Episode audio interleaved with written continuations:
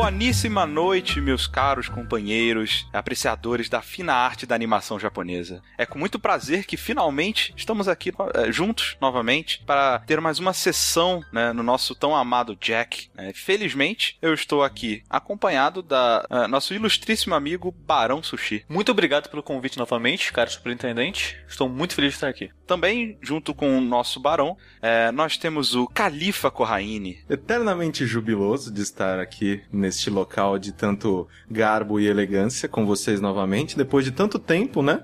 Uhum. Quantas coisas aconteceram, quantas empresas nós compramos e revendemos, quantos barris de petróleo nós retiramos do, do solo. Quantos casamentos nós já entramos Quantos e saímos, litros de água a gente está economizando? Sim. eu, sou, eu sou o barão da água também agora. Né? Sim, junto, é, com, junto com o barão sushi. Estou virando a um barão. água tá mais caro que o petróleo. Exato. É, e agora, né, já que é, nosso colega Comodoro Ogro apareceu, é, por favor, né, de, de, finalmente é, sua, finalmente, sua companhia, finalmente, não é mesmo? Grande, grande sensação de regozijo estar ao redor de tão ilustres presenças aqui. Excelente. Como sempre, eu sou o superintendente Rick e podemos dar início à sessão.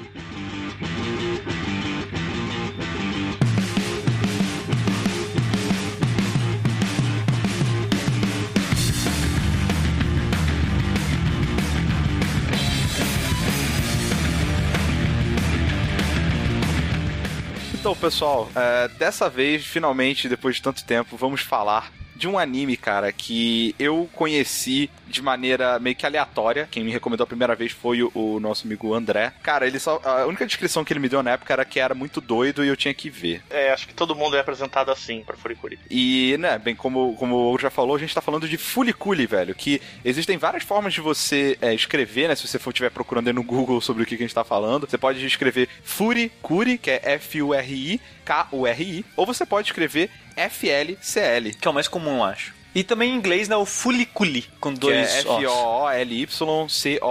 Isso. Né? Então tem, assim, tem várias formas. E, Ogro, me dá uma breve descrição sobre o gênero de Furikuri e, e sobre o que, que ele é. Cara, o gênero é meio difícil de definir porque tu tem diferentes homenagens e referências e técnicas de animação dentro do, do anime, até pela maneira que ele foi produzido, a gente pode falar disso mais tarde, mas, como falou, é um anime maluco. Eu acho que a gente pode dizer que é comédia, porque ele é mais engraçado do que Ele é qualquer bem outro sentimento, né? Então podemos dizer que é, um, que é uma animação de comédia. Uh, e basicamente o, o plot do, do anime é o seguinte: ele se passa na, numa cidadezinha pequena de Mabazé. É uma cidade, digamos, médio porte, assim, e o protagonista é o Naota, um adolescente de 12 ou 13 anos, eu acho, e ele tá tremendamente entediado. O anime já começa com ele dizendo: Putz, nada de impressionante acontece por aqui. Sendo que na cidade tem uma fábrica de produtos médicos, que é a Medical Mecânica, que é um formato de um ferro de passar gigante, e todo dia a porcaria da da fábrica solta fumaça, que cobre a cidade inteira.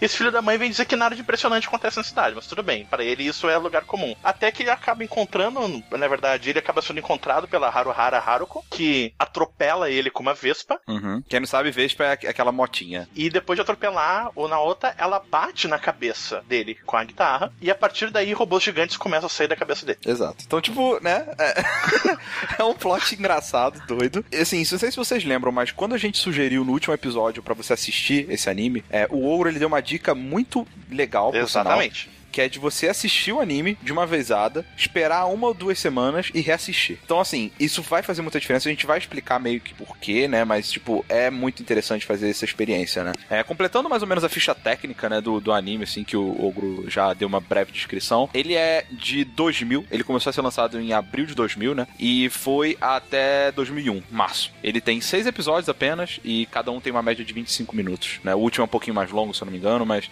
a média é mais ou menos essa. Uma coisa que eu achei engraçada, diferente de muitos. E assim, me corrija se eu estiver errado, tá? Isso foi só pelo que eu pesquisei, eu posso estar bem maluco, mas diferente de outros animes que eu, que eu conheci, ou, ou de ordem e tal, o mangá e a série que saiu, né? A, a série que eu digo novel, novel series, né? Que o pessoal fala. Ela, elas começaram a ser publicadas depois do anime, sabe? Depois. Tipo, o anime ele saiu primeiro. O, o anime ele é uma produção entre três grandes produtoras. É, entre elas a Gainax, que é a do Evangelion. Tipo, o produtor do Evangelion tá envolvido nessa. Os outros eu não conhecia. Existiam, mas uh, eles fizeram animes como Eden of the East e Gurren Lagann. O interessante dessa produção é que basicamente eram três amigos de diferentes produtoras, grandes produtores, e eles resolveram se juntar para fazer um anime, e como uhum. era uma produção de pequena, seis episódios, o orçamento deles era razoável, ah, vamos brincar com o que a gente vai fazer aqui. E eles resolveram colocar o que eles queriam de técnica de animação e roteiro dentro de um anime só. Então, toda essa variação que a gente tem, cenas malucas que uma hora vira South Park, outra hora é um mangá animado,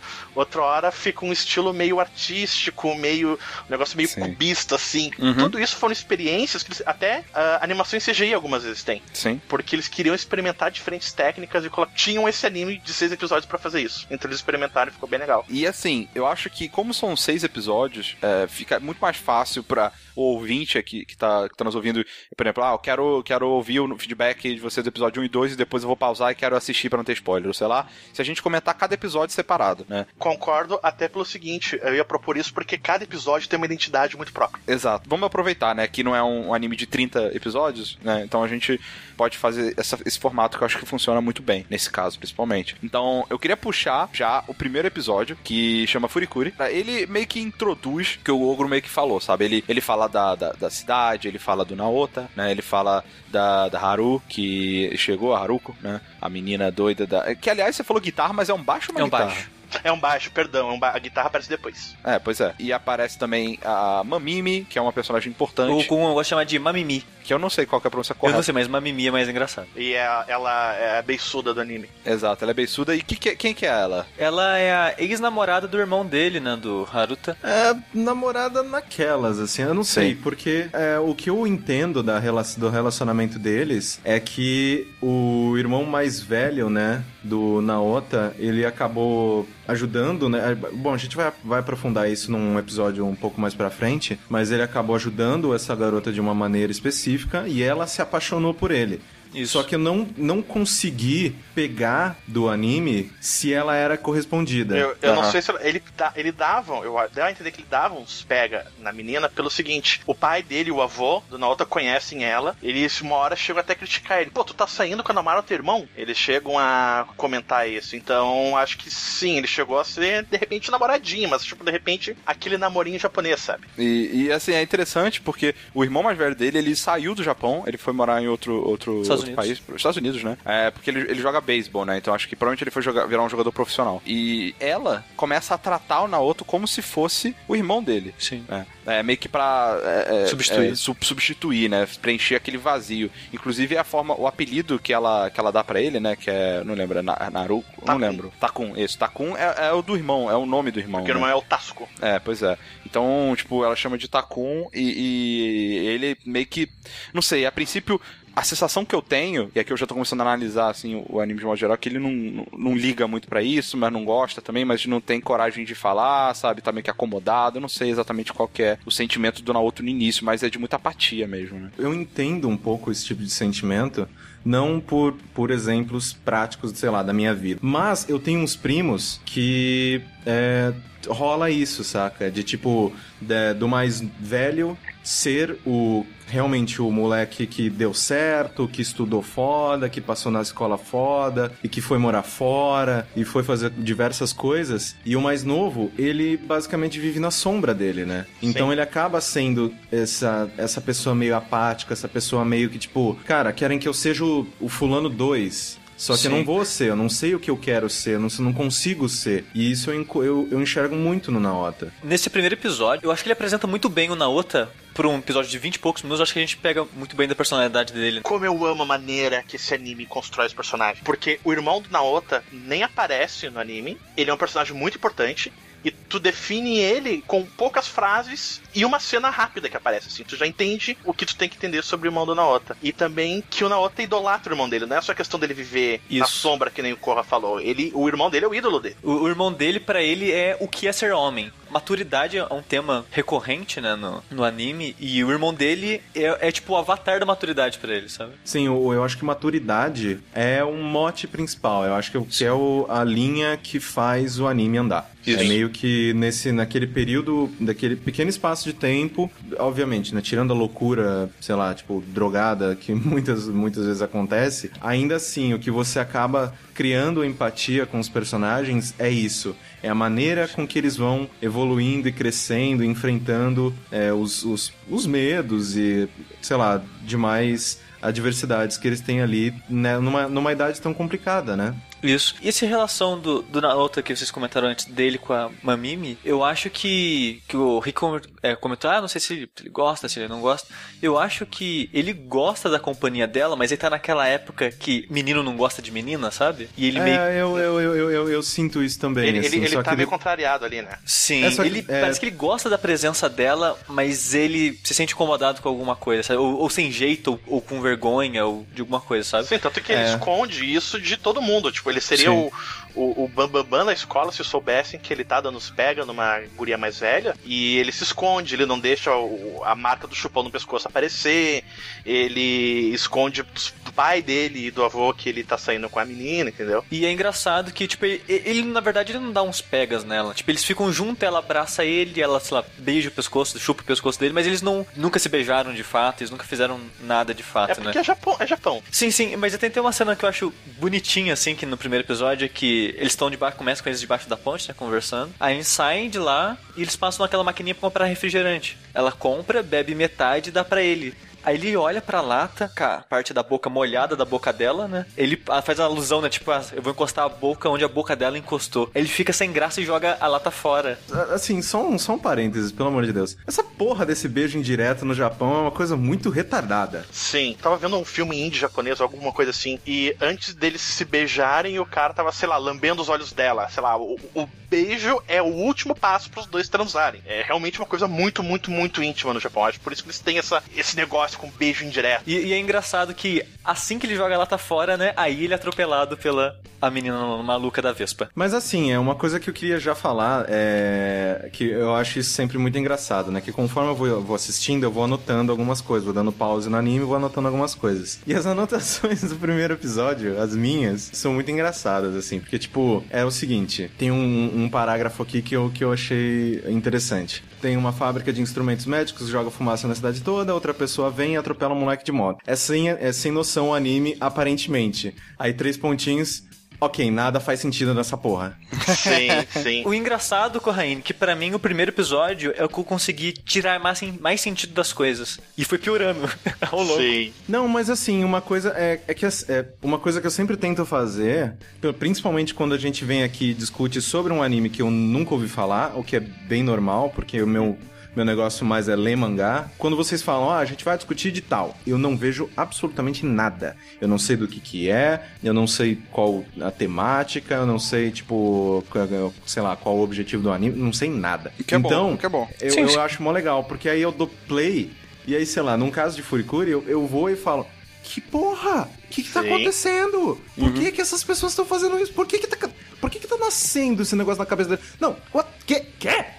E foi por isso que eu propus pro Corra e para todo mundo que não tinha assistido Furikuri ainda, assistam mais de uma vez. Exato, Porque exato. quando tu tem referência do final, ou tu tem uma ideia do plot, o caos que tu vê no início começa a ter algum sentido. Quando eu assisti isso pela primeira vez, nos idos tempos de 2001, 2002, eu tinha recém entrado na, na faculdade de computação e naquele ano, a universidade pública teve uma greve. Eu fiquei sete, oito meses sem fazer nada. Caralho. E era bem na, numa época que eu recente tinha conhecido. Eu cheguei a ter um semestre de aulas, então eu já tinha feito amizades com, com o pessoal da faculdade, já tinha me encontrado numa turminha e tal. Era os idos tempos dos fansubbers de anime de VHS. Aí um, mesma coisa, um amigo meu, que o. Mesma coisa que o André fez com o Rick. Chegou um amigo meu com VHS, episódio 1 a 4 Furikuri cara, assiste isso daqui. Deu, como assim esse? O que, que é isso? Furikuri é um anime muito louco, tu vai gostar. Não, beleza, eu já tinha folhado nessas revistinhas de animex, já paixão e sei lá o que, sobre anime e tal. Tinha ouvido falar, assisti. E eu, cara, isso é muito maluco, não entendi porra nenhuma, mas é muito engraçado. Até porque a fita tinha do episódio 1 a 4, não tinha conclusão. É, foi, foi meio que essa, a, a, reação que eu tive, cara. Quando eu comecei a assistir,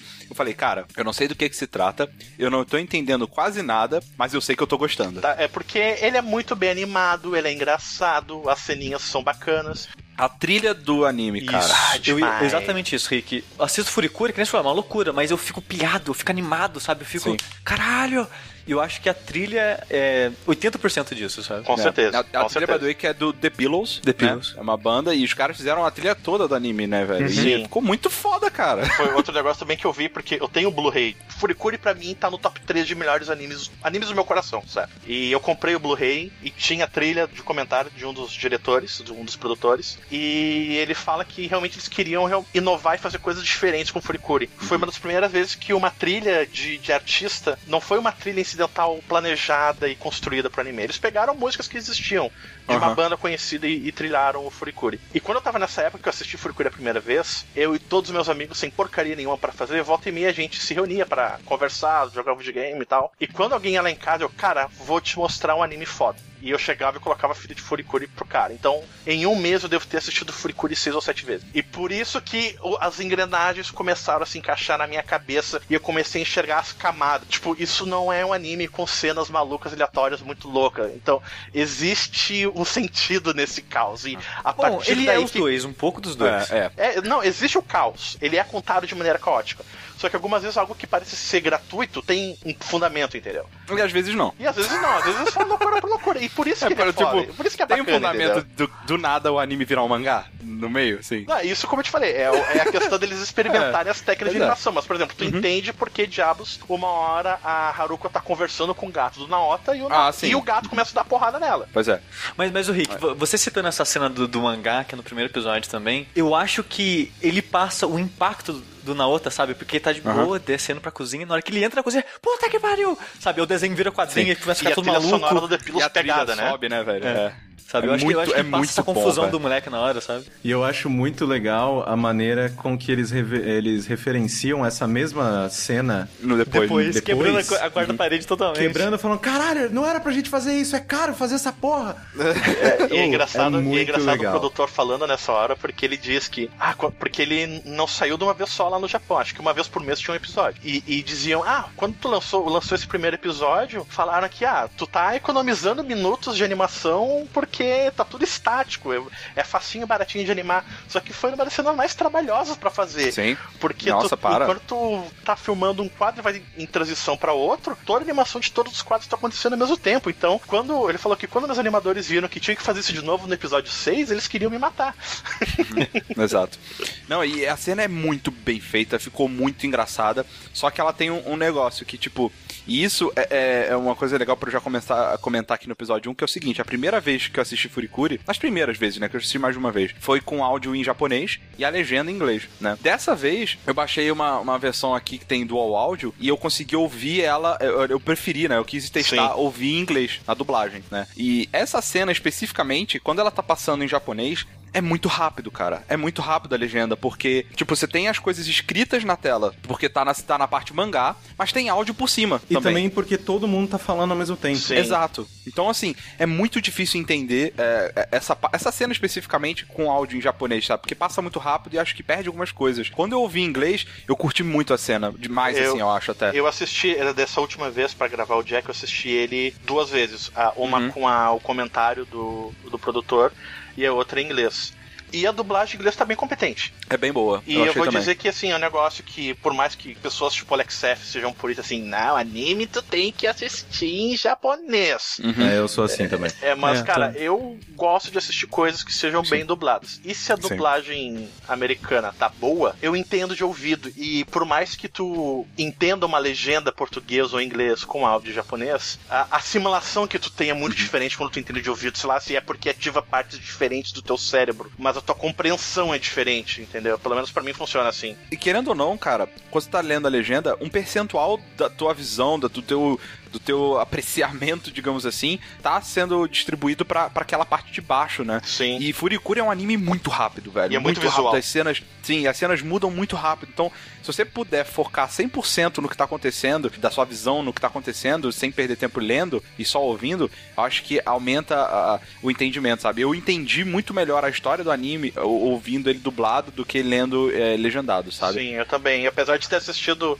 Apesar de ter assistido 50 vezes ele legendado com áudio japonês, a compreensão eu não vi nada de novo, mas Não, a experiência foi muito diferente tendo assistido dublado em inglês. Eu acho que assistir os dois é, é a, a Também experiência acho. ideal. E, e falando em, em dublagem também, ah, os dubladores japoneses do, do anime, na verdade, é o primeiro trabalho de dublagem de muita gente ali. Foi o que eu percebi. Eu anotei, eu, eu coloquei isso nas minhas anotações. Ah, por exemplo, eu tinha. Quando eles foram iniciar a produção do, do Furikuri, outro anime da Gainax, que é o Carecano, tinha uma personagem que acho que. Não lembro se era Subazu, não lembro o nome dela. Que era uma menininha pequenininha, kawaii, que parecia ser muito mais nova e, e a graça do personagem ela que tinha uma voz rouca meio grossa. O produtor falou que isso era terrível porque uma voz dessas não combina com quase nenhum personagem de anime, na maioria das vezes. E quando ele foi, foram fazer o Furikuri, eles escreveram o personagem da Haruko pra essa atriz. Ela era uma atriz de teatro, na verdade, vários dos atores ali são artistas de teatro. E o único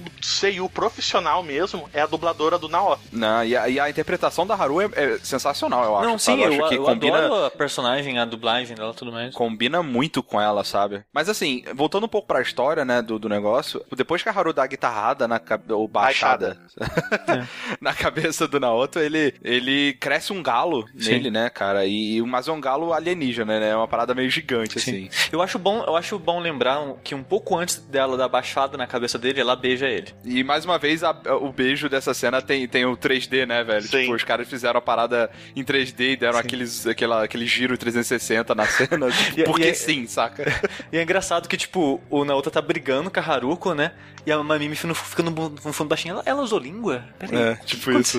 Tem muitos comentários assim, muito engraçado. E, e aí ele fica meio que escondendo, né, esse galo da cabeça e tal. E, e a sensação que você tem é que a Haru, ela, ela espera alguma coisa, né? Tipo, quando você assiste a segunda vez, você nota que ela tá, tipo, na expectativa de que algo deveria ter Ué, acontecido naquele momento não e não vai aconteceu. nada, né? não vai ser nada. É, pois é. E, e, aliás, assim, se você já assistiu o Clube da Luta mais de uma vez, é, é uma sensação mais parecida, sabe? Tipo, Sim. você começa a notar as coisas, né? E aí, mais pra frente, começa a ter, a ter um, um caso, né, na- onde. E aí a, a história, o arco desse episódio é meio que a, a Mamimi, né? Descobrindo que. a- a- Além do encontro óbvio do Naoto com a Haru, é da Mamimi descobrindo que o, o ex-namorado dela, né? O irmão do Naoto, ele tá com uma outra pessoa lá nos Estados Unidos, né? É, e aí tem toda uma carta que o, que o Naoto recebeu, que eventualmente ela viu, e aí ele. ele aliás, ele que vai, vai contar pra ela, né? Sim, ele quer contar pra ela e ela não quer ouvir. Exato, porque ela, ela já imagina, provavelmente, né? E, e ele quer contar, e ela não quer ouvir e tal. Até que o momento ele, ele- eles estão sozinhos, né, à noite, andando Numa na rua ponte. e tal.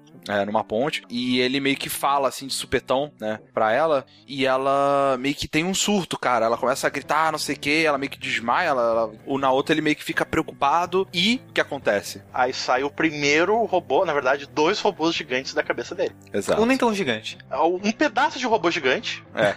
e um robô tamanho quase mais um pouco maior que o humano. É. E aí começa a, uma- a cena de luta, né? Porque o anime até então ele, ele tinha muita ação e tal, mas é tipo ação de, de conversa. Assim, ele é meio frenético. É, frenético e tal, mas nenhuma luta, luta mesmo, sabe? O máximo de luta que tinha acontecido até então foi a guitarra, a baixada na cabeça do Naoto. E aí, cara, só sai um robô que tem uma cabeça meio que de televisão, assim, né? E uma mão gigante, assim, Sim. que, que meio que fica andando no- nos dedinhos e começa a lutar com, com o cara, né? É, e é legal que o estilo desse robô, que é uma mão, é meio um- uma parada meio orgânica, sabe? É, ele tem uns fios saindo dele, só que é um fio vermelho e um fio azul, né? Como se fossem as veias, né? Isso lembra um pouco Akira, né, velho? É, É. Sei lá, é bem, bem legal, assim, ó, o design dos bichos. É, e eles saem da testa mesmo do moleque, saca? Sim. Os dois, assim, é bem, bem doido. Agora é a hora que eu vou viajar, gente. O ogro, você me segura, que você provavelmente sabe mais do que eu sobre tudo isso. Como a gente comentou um pouco antes, o, o, o tema né, desse desenho é a maturidade, né? É a puberdade dos personagens de modo geral, não só do, do protagonista. Que ele tá com 12 anos, né? Ele tá nesse momento que, que ele tá descobrindo é, sentimentos e relações e tudo mais. É maturidade de- em várias perspectivas, né, cara? Sim, maturidade sexual, maturidade de, de perda, maturidade de, sei lá, de tudo, de modo geral, né? A introdução da, da maluca da Vespa na vida dele é como se fosse a maturidade chegando na vida dele, É, sabe? Que chega do nada, velho. É, e e toma pau! aí, ó, na cara, velho. Pá! É, Exatamente. Aí, tipo, ele beija a primeira vez a menina e ela já dá uma porrada na cabeça dele. E ela é pedófila. Ela é pedó- Sim, né? Ela, Ela tem tem mais de 19, 18, 19 entre aspas, né? É. Sei lá quantos anos ela tem. Provavelmente mais. Mas eu, eu encaro, é tipo, é, é como se esse galo, essa marca na cabeça dele fosse a inserção ao sexo à vida dele, sabe? Não um ato sexual, mas a sexualidade Sim. Exato. na vida dele. E- E, de certa forma, é como se o galo fosse uma ereção. Sim. Eu acho que E o, sim. e o robô. Não, é, não é à toa, não é à toa que é fálico daquele jeito. né? Sim, e, e olha só que curioso. O robô é vermelho quando luta. Quando ele para de lutar, ele fica uma cor mais clarinha. Uhum. Como se fosse o, o sangue presente, entendeu? Como se Sim. o robô fosse um pênis. E, e ainda, e ainda desenvolvendo essa, essa teoria do sushi, algo que infelizmente o produtor não falou sobre isso, então também ainda relacionando esse poder do Naota com sexualidade, com ereção, etc. Vocês repararam que quando algumas coisas saem da cabeça dele, ou quando o robô vermelho aparece, esse poder vermelho aparece, as mulheres ao redor tendem a ficar excitadas. Sim. Sim. Sim. É, é, tem sangramento nasal e tudo mais. Tem uma hora que tem uma cena do quarto episódio que todo o departamento de imigração, composto totalmente por mulheres, estão todas elas com o nariz sangrando porque o Naoto tirou uma coisa muito especial da cabeça. E, e o primeiro robô que ele enfrenta é uma mão, gente. Olha só que bonito. um pinto enfrentando uma mão. Olha só. Querendo ou não, se você for, se você for parar pra pensar, obviamente, respeitando ali as diferenças de cada uma das pessoas, ele tendo dois anos é basicamente a idade base quando o homem começa a descobrir a masturbação. Sim, sim. É muito certinho pra ser só uma, uma Coincidência. Mas, mas sabe o que é curioso? É que eu, eu imagino que todos esses símbolos não façam sentido pro Naota, que ele tá vivendo aquilo, ele não sabe o que tá acontecendo. Mas o pai exato. dele entende todos os sinais. O pai dele e o avô dele. Porque quando ele chega na casa dele e a menina tá lá e, e ele fala, ah, ela me atropelou, não sei o que, o pai dele, o quê? Ela te atropelou? Ela te Porque, atropelou tipo, também, porque ele tinha atropelado o pai dele também quando ela chegou e conheceu ela. É. Ele falou, não, mas peraí. Sabe, como se fosse atropelar, fosse, sei lá, se pegar, sabe, alguma coisa do tipo. E toda a conversa vai pra um cunho sexual muito forte, pelo lado do pai e do avô dele, sabe? E é até engraçado que o avô dele toda hora tá no cantinho assim, fazendo um movimento de pinça com os de indicador e o polegar, sabe? Como se estivesse brincando com o peito. É, que tem o Fury e tem o Curi. É. É, ele começa a brincar. Então, aí você furicule ela? É isso? Você tá furiculizando, tipo... Vocês ficaram é, é de que furicuri? assim. É. Sim, é Furikuri, o- o- no- ao longo do anime, eles acabam tratando como sexo, né, de modo geral. Se, se você fez Furikuri, É, você entre, entre várias né? coisas, Várias- na verdade. várias- várias não é só isso. Tem, várias, tem vários significados durante o anime, mas esse é um deles, sem dúvida. Esse primeiro episódio, eu acho que ele é um pouco mais forte isso, né? Essa, essa pegada mais sexual do lado do Naota, assim, sabe? Eu acho que os outros episódios vai com foco em outros personagens. Eu acho que tem outro que também tem mais. Que é, É, o muito... do, do, do é. beisebol acho que é o pior de todos, mas em relação a isso. Mas é que tem focos em personagens diferentes ao longo, né? E, e essa é a minha viagem nesse episódio. E, e é é interessante que no final, depois que tem a briga, né? O, o robô acaba. O vermelho, né? Acaba destruindo a mão e, a- e esse robô fica amigo deles e começa a viver com eles e tudo mais. No final do episódio, acontece a mesma situação do começo, né? Que o Naota tá com a, com a Mamimi. Ela bebe refrigerante, bebe metade, entrega pra ele, ele olha e bebe. Olha só, ele cresceu. Então, assim, muita coisa pra falar no episódio 1, mas, é, tipo, se você está assistindo, você tá acompanhando com a gente, né?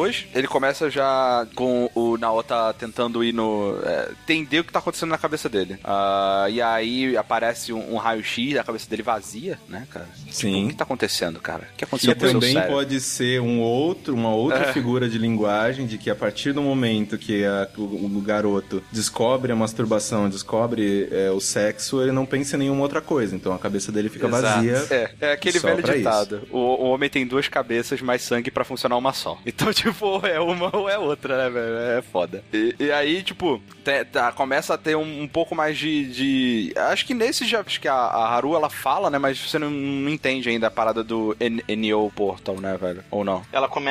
tu começa, ela começa a desenvolver aí. E aí, mais uma vez, em paralelo, a gente tem a Mamimi, né? Que tá meio que obcecada e viciada do nada num joguinho, né? né, de, de um minigame, assim, de incendiar. É, tipo, você queima uma cidade, né? O, o deus lá, o, o Kant, né? Como é que eu, acho que é Kant, né? Cantide. Cantide. Cantide-sama, né? E eu acho, acho bonitinho dessas, de- desse anime. Assim, esse episódio é meu favorito do seriado. Hum, não, não é o meu. O meu é um pouco mais pra Pra mim, ele é o favorito pelo seguinte: eh, ele desenvolve bem, mostra bem os meus dois personagens favoritos, que é a Mamimi e o, e o Kanji. E ele também, depois que okay, o primeiro episódio, Furikuri, né? Que é o título do, do seriado inteiro. Eh, esse episódio, que é o Faista, ele faz um negócio que infelizmente se perdeu na, na localização americana do, do anime, que eh, todos os episódios em japonês são duas sílabas, ou dois curtinho assim, Que nem Furikuri. tipo Furikuri, que dão a entender algo que tá relacionado ao episódio em si. E Exato. nesse é o Faista, por causa do joguinho Firestarter, que é o joguinho que a Mamimi joga, e todo esse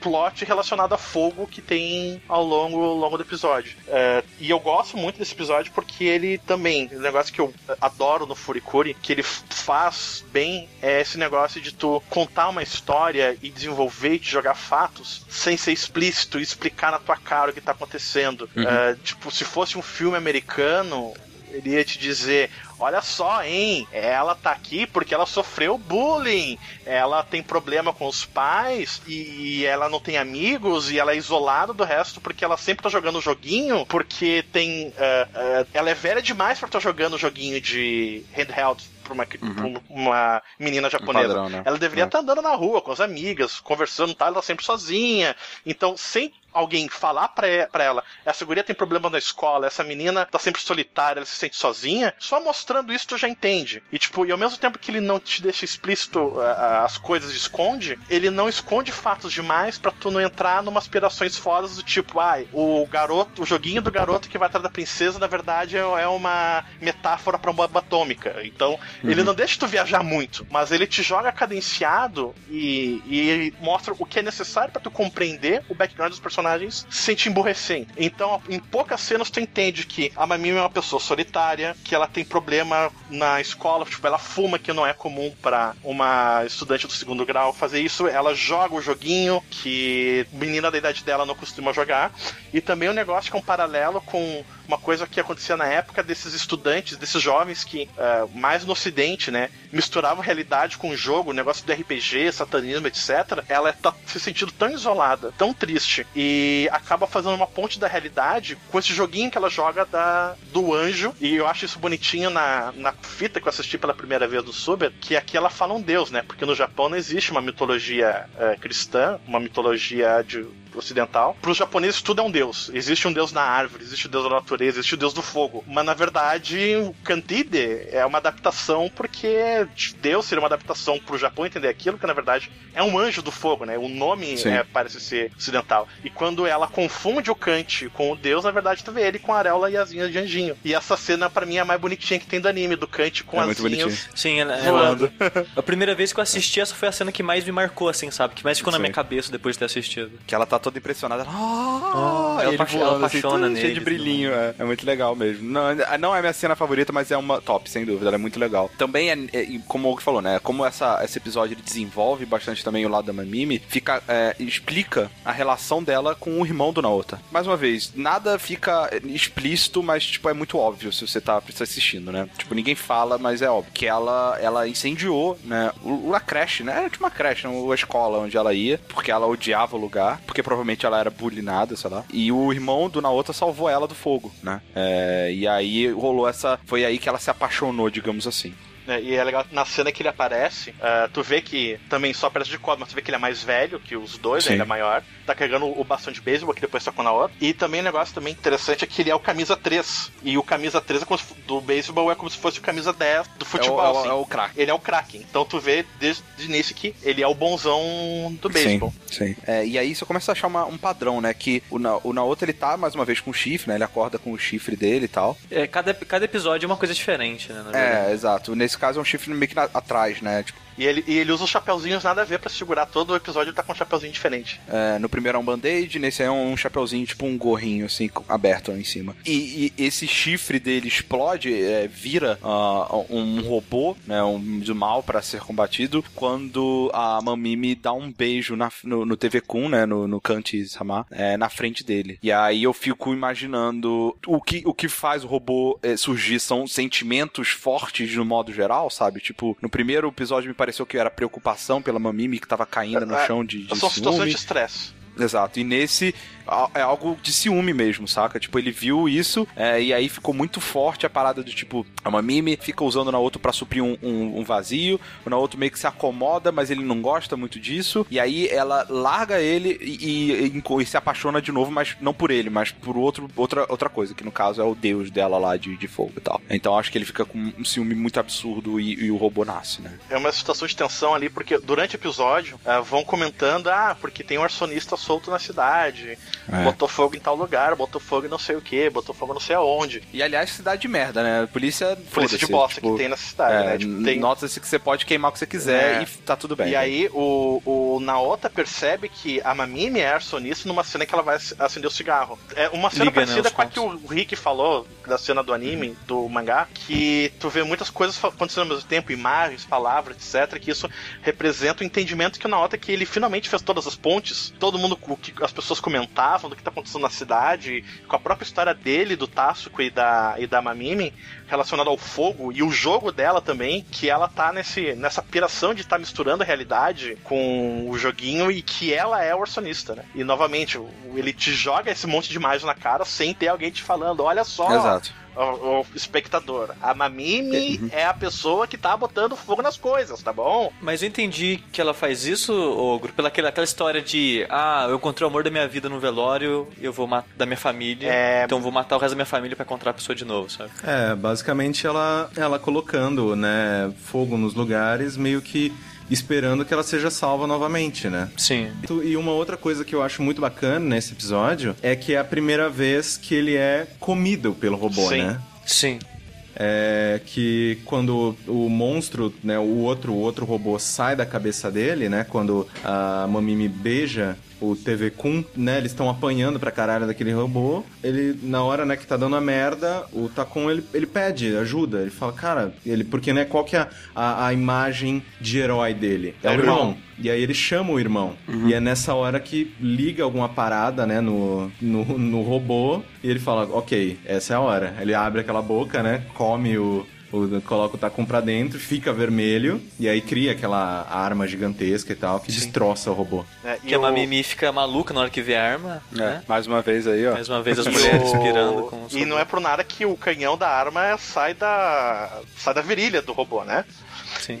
E o. É que assim, se vocês repararem, quando aparece o Kant pela primeira vez, ele tá vermelho. Sim. E ele deixa de ser vermelho quando a Haruko vem e dá uma porrada Na cabeça dele. na cabeça dele. Daí ele fica azul e depois ela depois repara também quando vê ele de novo que ela fica, ué, cadê? Não sei. É, fica procurando alguma coisa depois que todo o Aue se, Uhum. se resolve ali. E Isso. quando E, e nesse episódio todo, ele tá catando os tá pedacinhos catando da os cabeça pedacinhos dele, né? que ele meio que tá É. com vergonha de andar com a cabeça exposta, tadinho. E quando o, o, o Kant devora o Naota e eles têm uma fusão e, re- e reacende o poder vermelho, tu vê que tá tendo uma ligação direta com a cabeça dele. Isso é importante também pra tu entender depois de onde vem esse poder, o que, que ele significa. É, e aí acaba, né, esse, esse segundo episódio. Ele é bem bom mesmo, interessante, o que eles querem Mas passar. é, antes, antes de pular pro terceiro, o que eu gostaria de lembrar um lance do final do segundo é que a Mamimi, ela sai queimando tudo querendo arrumar um- alguém pra ela, né? E de certa forma encontrou, ela encontrou esse alguém no robô, né? Tanto que ela fica maluca, fanática por ele depois. Mas ela também encontra um protetor, né? Que o, o menino, no final do episódio, ele fala? Eu vou, eu vou, eu resolvi proteger Sim. você, ficar do seu lado. Exato. A sensação que eu tenho é que ele, depois que a Haru entrou na vida dele, ele meio que se esquece a Mamimi, né? Ela fica meio de lado. Sim. É, ele começa a dar mais atenção só pra Haru. Ele meio que se culpa um pouco disso no segundo episódio, sabe? A sensação que eu tenho é, é de que ele, ele meio que fala, não, eu também não posso te deixar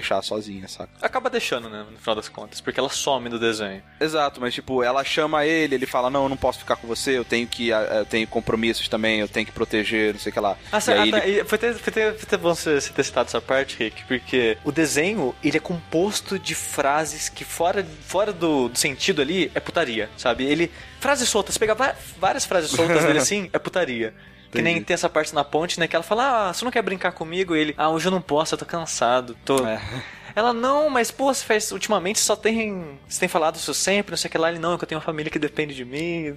Tipo, é, É. muito casal, sabe? Aham. Brigando Exato. porque não quer transar e tudo mais, sabe? E é- ele é cheio, cara. Se você prestar atenção, é cheio de coisinha assim. É, principalmente a Haru, cara, que tipo, se a gente for parar pra falar toda vez é foda, mas ela, cara, tudo dela é conotação sexual, sabe? Sim. Tudo ela faz um barulhinho, é, tipo, meio que de gemendo, ou ela pega as coisas de uma maneira meio sensuais, ela usa roupas muito Ela, ela provoca, sensuais. tipo, ela não é um personagem sexualizado, mas ela provoca, né? Sim, sim, exato. É, tipo, ela não é, ela não é, ela não é um personagem sexualizado no sentido de é, objeto que a, o- a gente costuma ver, sabe? Tipo, Não. nenhuma roupa peitão e É, ela não é, thumb, ela não tá é ligado? apelativa, mas é, você vê que ela é uma personagem que provoca, né? Exatamente. A diferença principal, e eu acho que é isso que eu acho tão interessante e diferente da- de outros animes, é que mulheres sexualizadas em os animes, normalmente elas servem pra ser objeto do cara. Elas são lá, elas são tipo troféus, assim, ela, troféus, né?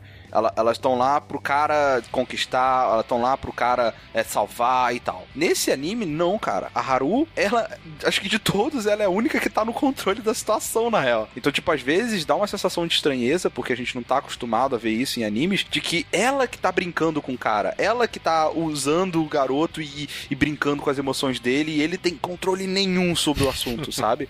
Então, tipo, é, é uma abordagem muito diferente e muito legal, assim, que, que muda totalmente o papel. É o que costuma acontecer numa relação que tu tem uma pessoa mais experiente e outra muito jovem, independente de ser homem ou ser mulher. Tipo, quan- quando um garoto se envolve com uma mulher mais velha, ele também é um jogo na mão dela, assim. Sim. É. Ou, ou não necessariamente mais velha, mas mais experiente, Exato, sabe? exato. Tipo, a garota que já saiu com um monte de cara, que manja pra casa. Cara, você, você vira um brinquedinho, velho. É foda. É difícil. É foda. Mas é legal ao mesmo tempo, é. É, mas, mas é exatamente Não, assim- isso que o Naoto passa, cara. Ele gosta, É, mas ele. exato. saca? É aquela parada muito- que você, você, você Você, gosta. é, você sabe que não é bom pra você, mas você, você tá ligado? Pelo é. fato de você tá, você não estar no controle, Uhum. é desconfortável num ponto, né? Porra, é, eu, eu- não sei o que esperar. Exato. Eu não sei se hoje ela vai vir Uhum. e me dar um beijo, ou se ela vai vir e, tipo, me dar um gelo foda e foda-se, não vou mais. Mas é exatamente isso. Tipo, eu quero. eu- tipo, você não tem controle. Se você chegar e falar assim, vai, vem cá, me dá um beijo agora, ela vai falar não, tá ligado? E, tipo, em vez de você falar assim, beleza, foda-se, você não, você fica, não, mas vem cá, me ajuda, não, sabe? Tipo, você fica naquela. Então, é, é- essa sensação é muito legal, cara, nesse. Que você nota muito claro, sabe, no Naota. Até porque ele é mais novo e tal. Então, é, isso é uma coisa que vai acontecer durante o anime todo. Acho que não, sei, não, não vai conseguir. A gente vai acabar esquecendo uma cena ou outra, então é bom já frisar. Então, assim, voltando pra, pro terceiro episódio agora. Que o nome é é, Marquise de Carabas, Maruraba. Esse episódio, cara, ele é meio estranho de modo geral, assim. Eu não. Eu, eu gosto dele, mas ele é, é, é, é diferente, né? Porque. O que acontece nesse? Esse episódio ele é focado na Eri, né, na Ninamori, é, que é a, a- uma, uma colega de classe né, do, do, do Naota, Que é filha do prefeito da Exato. cidade. de Mabasa. É. E aí você envolve a maturidade um pouco diferente de porque o pai dela, ele tá envolvido num escândalo de traição, saca? De, tipo, ele tá pegando a secretária, não sei o quê, e, e é um escândalo e todo mundo tá falando disso, tal. E ela, cara, tipo, não, não, né, tá tudo bem, não tem problema. É, é, Ah, tu, tu- tu percebe logo de cara que ela é uma criança que tá é, querendo passar uma imagem de ser muito mais madura do que ela realmente é. Exatamente. E aí você tem essa, essa situação toda, né? Onde ela é super madura e tal. Mas em contrapartida, você tem a situação onde ela tá sendo infantil pra caramba, que é da, da escola dela vai rolar um- uma pecinha de teatro. E o Naoto, não, velho, tá cagando pra isso, velho. Ele não quer participar dessa porra, essa, essa merda, né? E ela quer que, porque quer que o Naota participe. Porque a classe ela é, votou. o, ela é o Marquês de Carabaz e ele é o gato de botas. Isso. E como ele é um dos Exato. protagonistas, ele tem que estar na peça. Mas o porquê que ela, ele é o gato de botas, né? Não, sim, sim. Isso a gente, a gente vai até falar mas uh, e, antes de, de falar, entrar nesse detalhe, eu acho interessante porque, assim, ela entra na história como mais uma garota na vida do Naoto, sabe? Tipo, o Naoto tem a Mamimi, que era a garota do irmão dela, que ele queria e agora ele, ele largou de mão e se sente culpado. Ele tem a Haru, que é a garota maluca, que ele tá que ele quer pra caralho, mas ela é inconstante, né? Ela é instável pra cacete. E você tem a, a, a, a Eri, que, tipo, gosta dele, uh, tipo, gosta dele, né? E você vai descobrir, tipo, mais obviamente no final, assim. E ele meio que só dá bola pra ela porque ela dá bola pra ele, manja? Tipo, ele, ele só, só pensa nisso depois, assim, saca? Quando ele descobre que ela gosta dela. Então, tipo, ele não, não curte muito ela de verdade. Eu, eu nem, nem sei se ele chega a curtir, porque na verdade, durante o episódio, numa cena que ele tá. que ela tá tentando convencê-lo a entrar na peça de teatro, ele não quer de maneira alguma novamente acontece um novo atropelamento, né? É. E Sim. durante o acidente que a, a, Haruko atropela ele de novo, ele bate, eles dão um beijo, muito engraçado, que na verdade a Haruko atropela ele e a cabeça dele bate na, na Nina Mori, e como ela acaba passando mal, eles levam ela para casa. Outra viagem minha agora. É, o lance dela passar mal e ter sido estômago, por ter tocado na orelha, que tipo, a coisa da cabeça desse episódio é uma orelha, né? Tem orelha de gatinho. Orelhinha de gato, Nekomimi. E que ele tá, ele tá caído lá, e ela vai tocar na orelha assim, e a Haru fala: Não, não toca nisso. Ela vai e toca mesmo assim e desmaia. Será uhum. que essa foi a puberdade chegando nela? É, é que a, a, puberdade chega nela pelo seguinte: eles batem a cabeça no outro. E quando eles dão uma pancada na cabeça, tu percebe que algo da cabeça do outro passa pra ela. Exato, se você pausa o, o, o, vídeo, isso eu reparei só dessa vez, eu acho que não tinha reparado antes. A cena, ela meio que dá um frame onde fica meio que aquela, aquela visão meio de raio-x, saca? O conteúdo da cabeça do, da outra, tipo, vazio, também aparece o vazio da cabeça dela. Sim. Exato. E, e ela vira menininha, né? Por isso que quando ela vai pra casa da outra, eles cuidam dela e falam, não, você não quer que chame seu pai, não quer que ele se preocupa quando descobre que ela é, que a empregada dele é assim, porque a, a Haruka agora mora com eles como empregada, né? É. Ela é a doméstica da casa. A housekeeper, a housekeeper né? E ele se preocupa porque o filho dele e a housekeeper atropelaram a filha do prefeito. e uma, uma cena que eu gosto muito desse episódio, e eu acho que é uma das minhas cenas favoritas, é quando tá todo mundo sentado comendo curry, e o curry é absurdamente apimentado. E, tipo, tá todo mundo morrendo pra comer aquela porra. Então, tipo, o vô desmaia. E aí, tipo, o pai dele começa a suar e, tipo, sair ranho do nariz. E, tipo, o olho rodar. Eu acho, tipo, quando eles querem utilizar a animação pra comédia, eles fazem de uma maneira muito, muito, muito boa. Uhum. Sim, exato. Porque é exagerado do jeito que precisa, saca? Tipo, o vô dele fica desmaiado por muito tempo. Ele, ele cai de cara no curry e fica borbulhando, né? Ele, exato, ele fica muito tempo no mesmo situação, cara. Isso é muito engraçado, porque tá rolando um puta de, um, de, uma, de uma discussão meio séria, né? Tipo, dele, da, da, da, deles falando do, do pai, né? Do prefeito todas essas coisas. E o vô lá, tipo, com a cabeça na porra do Kirby por muito tempo, cara. É muito bom. é bom mesmo. E, sabe o que é legal? Aí, nessa cena, tipo, no meio da comédia e tal, tem um, um detalhezinho que pode passar despercebido que é muito interessante para esse episódio. Porque esse episódio todo, como a gente meio que já falou, é dela fingindo, né, ser madura e, na verdade, não ser, né? É, é uma criança fingindo, né? Então, tipo, tá todo mundo se fudendo no curry e ela tá comendo de boa. Nada acontece. Em algum momento alguém vira e fala assim: ah, mas é porque você tá comendo a versão de criança. E, e ela vem e ela vem com um papinho todo, na o curry é um gosto adquirido, comer comida apimentada. Você tem que ter um paladar apurado. E é papinho, né? uhum, exato, é papinho. Você vê que não é, cara, nada disso. Ela tá pegando a versão de criança, ela só tá fazendo cara. Então, tipo, o, o episódio ele meio que revolve nisso, né? Então, quando você chega, acho que o momento crucial desse episódio é quando, dia do ensaio, né, da peça, acho que é o último dia de ensaio, sei lá, o Naoto e ela. Mas assim, acho que a gente, a gente, a gente pulou, né? Acho que é legal falar que ela meio que ficou se insinuando pro Naoto Sim. no quarto quarto dele, né? Não, e, e, e, no, e, no, quarto rola uma, uma cena bem bacana, assim, eu acho, né? Que ela vai indo para cima dele, vai indo para cima dele, só que quando ela descobre que a Haru, tipo, tá no, no na, na, na cama de cima. de cima, né? No bilhete de cima, ela fica muito transtornada, né? Porque não era isso, né, que ela tava pensando, não era isso, tipo É, ela, ela meio que enxerga, assim, o Naoto como quase, tipo, cara, é, ele deveria ser a minha... Do meu nível. É, exato, deveria ser minha propriedade, porque que tem tanta coisa atrapalhando, sabe? Porque eu sou a filha do prefeito, eu tô acostumado às coisas serem minhas. Eu tô acostumado às coisas, tipo, a acontecerem e eu sou a mais velha da situação, sou a que controla tudo, e agora as coisas não estão acontecendo Ela não era do o alfa jeito. da situação, né? Exato, Exato. exato. Tem a Haru que é a alfa dos alfas. né? É, é, não tem como ser mais alfa que a Haru. E é, ne- é nessa cena que ela beija ele de novo na frente da menina? Não, ela. Na verdade, ela beija ele na classe, é, que ele tá dormindo. Isso. E aí ela dá um beijo no rosto dele e tal. E, inclusive na classe que rola é, a maior discussão no sentido do que eu falei antes, sabe? Dela sempre tá acostumada a ser o alfa, tá, tipo, de. Com controle total e tal. Sim. Que é quando eles discutem que ele não quer ser a porra do gato de botas de jeito nenhum nessa merda. E ela fala: Não, que você vai ser essa porra desse gato de botas, caralho, não sei o que tem. Ele fala: Vai tomar no cu, cara. Eu. Você trapaceou pra ter o papel principal dessa merda. Não, pra ter ele como gato, na verdade. É, e aí todo mundo para, tipo, porra. É porque ela é, ela é a presidente da sala também? Sim, exato. Isso. Aí todo mundo, caralho, tipo, a presidente da sala fez uma merda dessa e tal. E aí que ela tem o, o, o choque e ela, que na, na verdade sai da cabeça dela é, nesse episódio. É muito né? engraçado porque eles estão discutindo, porque ela confessou pro Naota que ela tinha trapaceado quando ela tava dormindo lá na casa dele, né? E lá ela vê também que, por exemplo, ela durante o dia usa a lente de contato e de noite ela usa os óculos pra descansar os olhos. E aí, quando estão discutindo e fala, eu não vou usar essa porra, isso é ridículo. É ridículo isso aqui, ó. E puxa o chapéuzinho de pescador dele e aí mostra a Nekomimi, né? A orelha de gatinho. E aí, nesse estresse todo, que em vez de ser o Naota, que tem o portal w, WOC, NOC, sai o robô da cabeça dele, dessa vez sai dela, come, as orelhinhas de gatinho viram pinças de monstro e sai uma Tesouras. aranha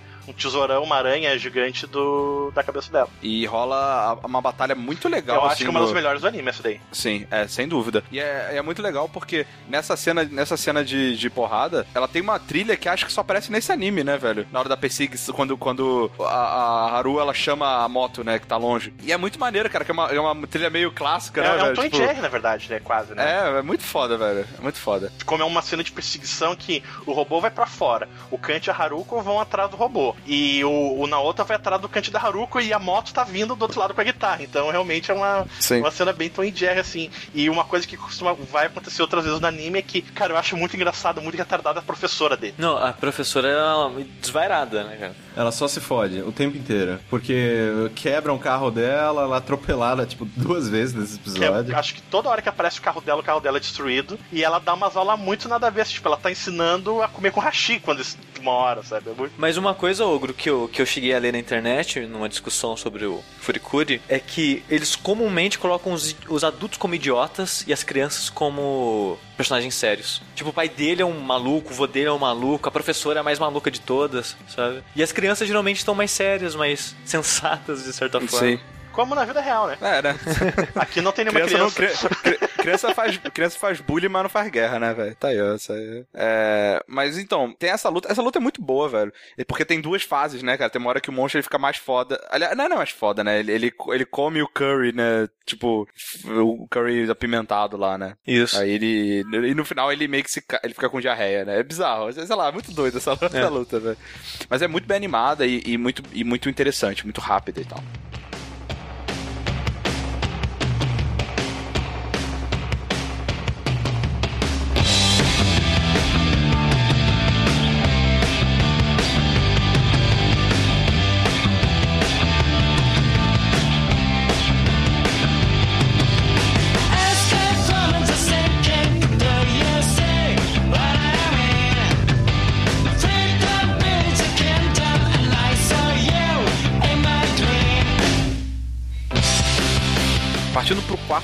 Que é um dos mais malucos de todos. E é, esse é o meu favorito. É, o meu o meu também. segundo esse, favorito. esse é o meu favorito. Tipo, tirando os últimos minutos do último episódio, que eu gosto muito.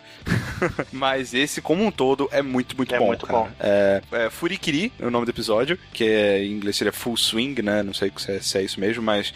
É, porque ele, ele é todo voltado em beisebol. Todo em beisebol. né, cara? Ou Ele- seja, ele é sexo. bem- é, seja, sexo. É que- e aqui É. acho que isso acontece só nos quatro primeiros episódios, que meio que ah, tu tem um episódio inteiro pra desenvolver um personagem, e ele é a figura central daquele episódio. Meio que o primeiro que dá a entender que é a apresentação de todo mundo, mas tu acaba tendo um foco na, na Haruko. O Exato. segundo é sobre a Mamimi. O terceiro é sobre a Ninamori e agora é sobre o Naota. É a Isso. transformação final dele em, digamos, o amadurecimento dele mesmo. Sim. Uhum. Porque, que nem que eu brinquei, mas esse desenho ele se passa o par do episódio num jogo de beisebol, né? E, e o beisebol, você usar o taco é, seu- é você já ter transado, você ser bom de cama ou coisa do tipo. Porque a Haru, ela é a mestra do beisebol, a melhor jogadora de beisebol que já apareceu na cidade. Enquanto No na mundo, outra né, ele não sabe nem segurar o taco. Né? sabe? Aí, esse, esse, essa brincadeira de sexo com saber jogar beisebol é usado ao longo do episódio inteiro. Sim. E também, é, outra coisa que é muito legal, é, de, de- que, que é usado no episódio e que acaba sendo uma brincadeira, entre aspas, é que o toda hora é, faz uma menção de que o Naoto ele não quer nem tentar é, é, é, usar o taco, né? Swing, swing the bat. É, tipo. Ele não quer rebater, ele nem tenta rebater. Ele não quer rebater, exato, ele não quer nem tentar rebater. Tipo, algumas pessoas acham que. Algumas pessoas, né? Eu li isso que. E aí foi, foi, tá, faz sentido. Que é como se assim, saca quando. Tipo, porque todo mundo compara, ainda mais que você no beisebol, com ele, com o irmão dele, né? Com o irmão Isso. mais velho dele. Então, tipo, ele não quer ser comparado com ele, ele acha que ele vai falhar. Ele acha que ele nunca será tão bom quanto o irmão Não, dele. claro que não, o irmão dele é perfeito. E mesmo Exato. assim, ele sempre carrega o bastão. Ele, é, exato, porque ele, quer fala, ser. Tu carrega o bastão, mas nunca rebate, porra. Uhum. E uma outra coisa que é muito importante nesse episódio, e principalmente pelo fato desse, desse amadurecimento do, do Naoto, é a questão do relacionamento meio estranho que se constrói entre a Haru e o pai dele. Isso. Sim. Que de uma hora pra outra eles estão totalmente love-dove e tipo, meio que o pai, o, o, pai dele começa a ficar em cima dela, E eles ele tá começam muito a comer. estranho. É, exato. O pai tá muito estranho. Inclusive tem aquela cena bem sutil e que você vai entender depois, né? Tipo, da, da, da tomada saindo do pai E dele, o relógio né? de luz correndo solto, né? Exato, né? Caralho, tá consumindo energia pra É cacete, que o hein? episódio começa com a, o time que era o time que o Tasco jogava, e agora o Naota tá jogando, que é o time que o, o avô dele, o treinador, e eles estão tomando um pau de um time de beisebol rival, que é um time de travestis. E a Haruka tá jogando contra eles, esse time, e tá dando um pau Porque neles, ela, porque ela é, muito porque boa. eles pagaram uma grana pra ela jogar por, E, ela, pra e eles. uma hora daí, quando eles estão em casa, ele pergunta, "Pô, por que tu tá jogando pro time adversário? Ah, preciso de. É um baito, ela fala. É, é, um, é um trabalhinho aí. É um job, é um, é um freela, é um é freela um freela. porque, eu tô, porque a luz tá muito cara. Porque.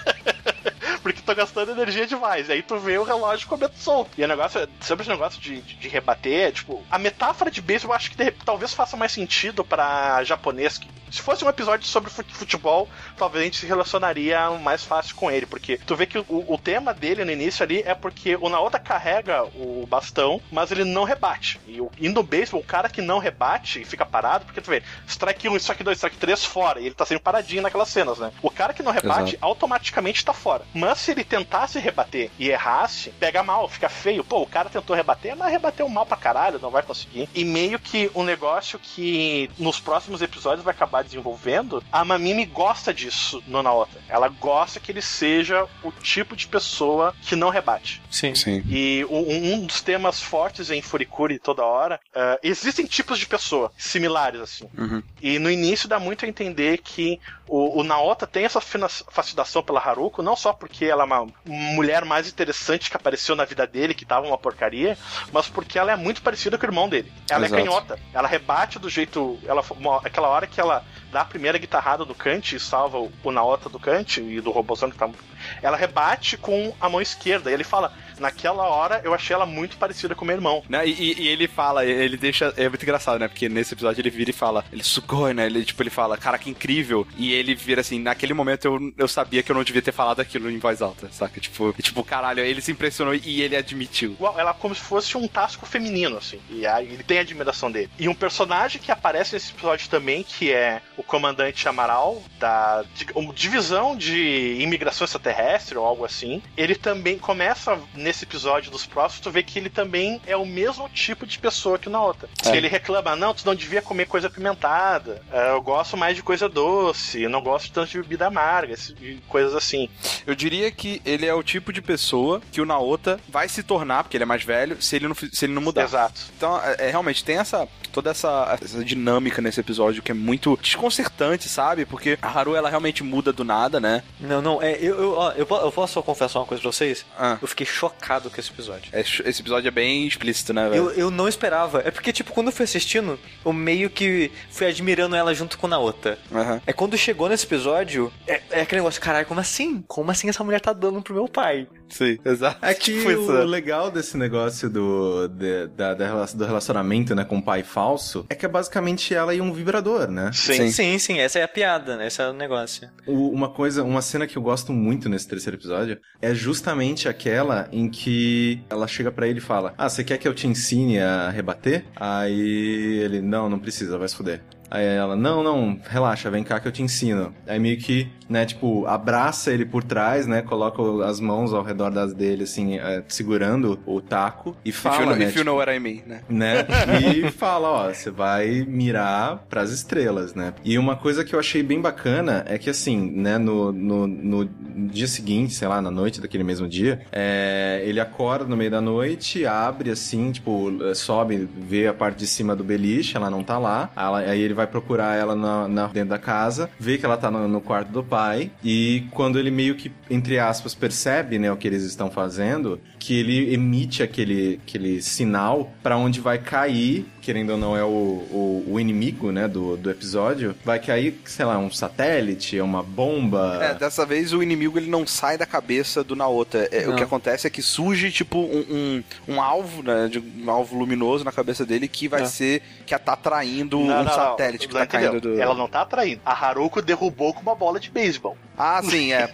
Porque no início do episódio, uma hora o cara fala, um, um dos jogadores do time do, do Naota fala: Pô, tu viu a bola que ela bateu? O negócio foi pra. foi em órbita, cara. estratosfera. E aí, é, quando eles exato. vão pra casa, tu vê um negocinho cruzando É. o horizonte e tu ouve uma explosão. Então dá pra ver que era um satélite dessa, desse- dessa organização de imigração que ela derrubou com uma rebatida. É, e assim, essa parte eu nunca. Eu não entendo exatamente as relações, saca? Tipo, e aí falando um, um pouco da história mesmo, sabe? Não da- da- da- da- do que, que tá sendo implícito, mas, tipo, ela faz parte de um, de um comitê espacial. Na- ela não é do grupo do, do Amaral. Não, não é, exato. O da Amaral é uma parada da Terra mesmo, né? Sobre, que nem o, o Hugo tá falando, de imigração alienígena. É, um- uma coisa que eu meio que, que eu queria perguntar pra vocês, se eu entendi errado ou se vocês também tive- tiveram essa vibe, é que a maneira com que o Amaral trata ela, a maneira com que o Amaral, é, e obviamente, né, a relação deles é desenvolvida com- nos próximos episódios, é como se o Amaral já tivesse passado pela situação do, Sim. Nao- do, do,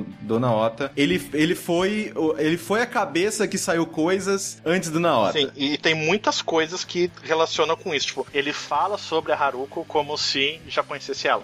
Meio Exato. que dá a entender que ele não tem as sobrancelhas, fica lá, queimou de tanto tirar coisa da cabeça, entendeu? Então, Depois vai ter um episódio que ele vai colocar as sobrancelhinhas de Norino na outra pra que meio que bloquear esse negócio. Não, né, na verdade ele fala, agora nós somos iguais, aí coloca na cabeça dele. Sim, porque ele quer muito que o Naota seja igual, porque o Naota não percebe isso nesse episódio, principalmente, porque esse episódio a Haru ela tá dando toda a atenção dela pro pai, né, fake do dele. Mas o Amaral, ele percebe que por mais que a- ele tenha tido um passado com a Haru, alguma coisa assim, com o Naota é diferente. Sim. É, é o ciúme dos namorados. É, Exatamente. sim, o Amaral, ele, e o Amaral, ele ainda é apaixonado, né? Tipo, Ele, dá pra ele perceber. finge que não, né? É, ele finge mas- que não. É tipo, é tipo quando você vê sua ex com um cara que é, que é teoricamente mais fodão que você. E, e mano, pelo- e é. pelas coisas que saem da cabeça do Naota, ele é mais fodão que o Amaral era. Sim. Que depois você compara, né? Ele depois compara o que sai no final, o que sai da cabeça do Amaral e o que sai da cabeça do Naota. Mas enfim.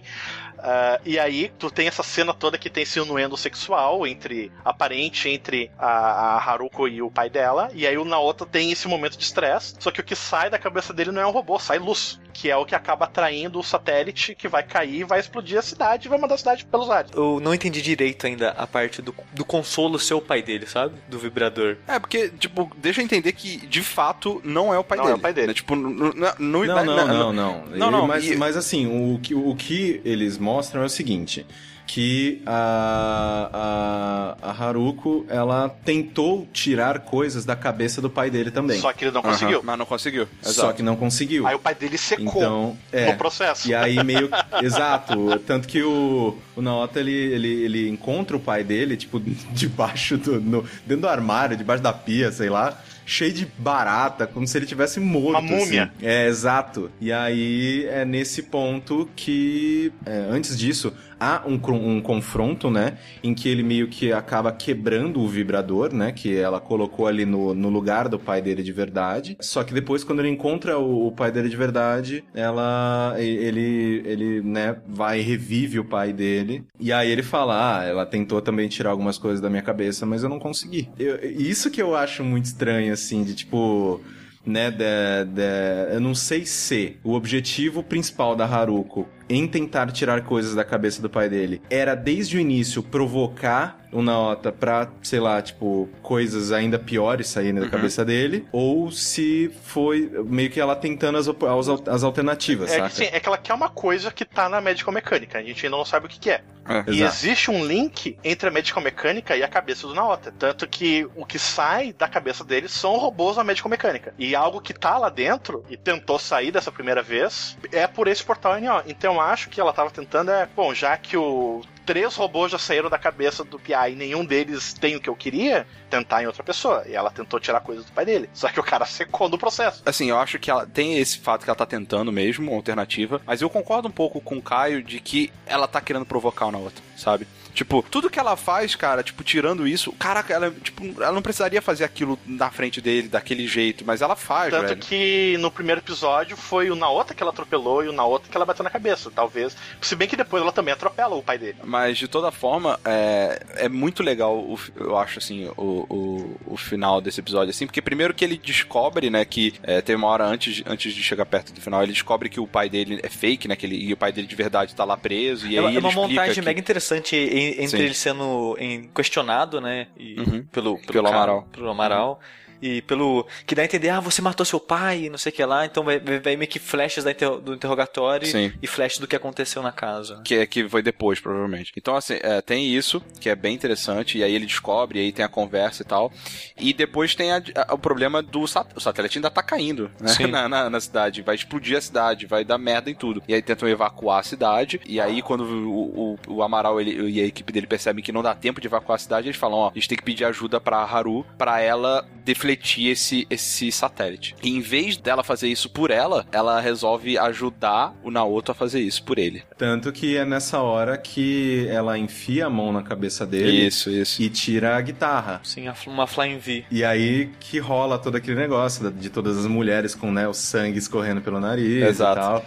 E a reação do próprio Amaral, né? Ele não acredita que tirou aquilo da cabeça do, do moleque. Sim, exato. E é muito foda, porque a cena ela é muito bonita, sabe, de um modo geral. Porque eles estão em cima da, da, da, da fábrica lá, que é em forma de ferro, né? Tipo, tão, tipo, não tem nada assim em volta, é bem em foco neles. Ela consegue tirar a guitarra, que é uma guitarra maneira pra é, é caralho. o, brilho, ver- o brilho vermelho da cabeça dele, Sim. na verdade, vira a guitarra, né? Exato, exato. É muito maneira essa guitarra. E aí, ele, tipo, eu não sei se vou conseguir, não sei o que. E ela faz aquela parada que o Caio tava falando, né? De, tipo, ensinar ele, ah, só você rebater como eu te ensinei, não sei o que.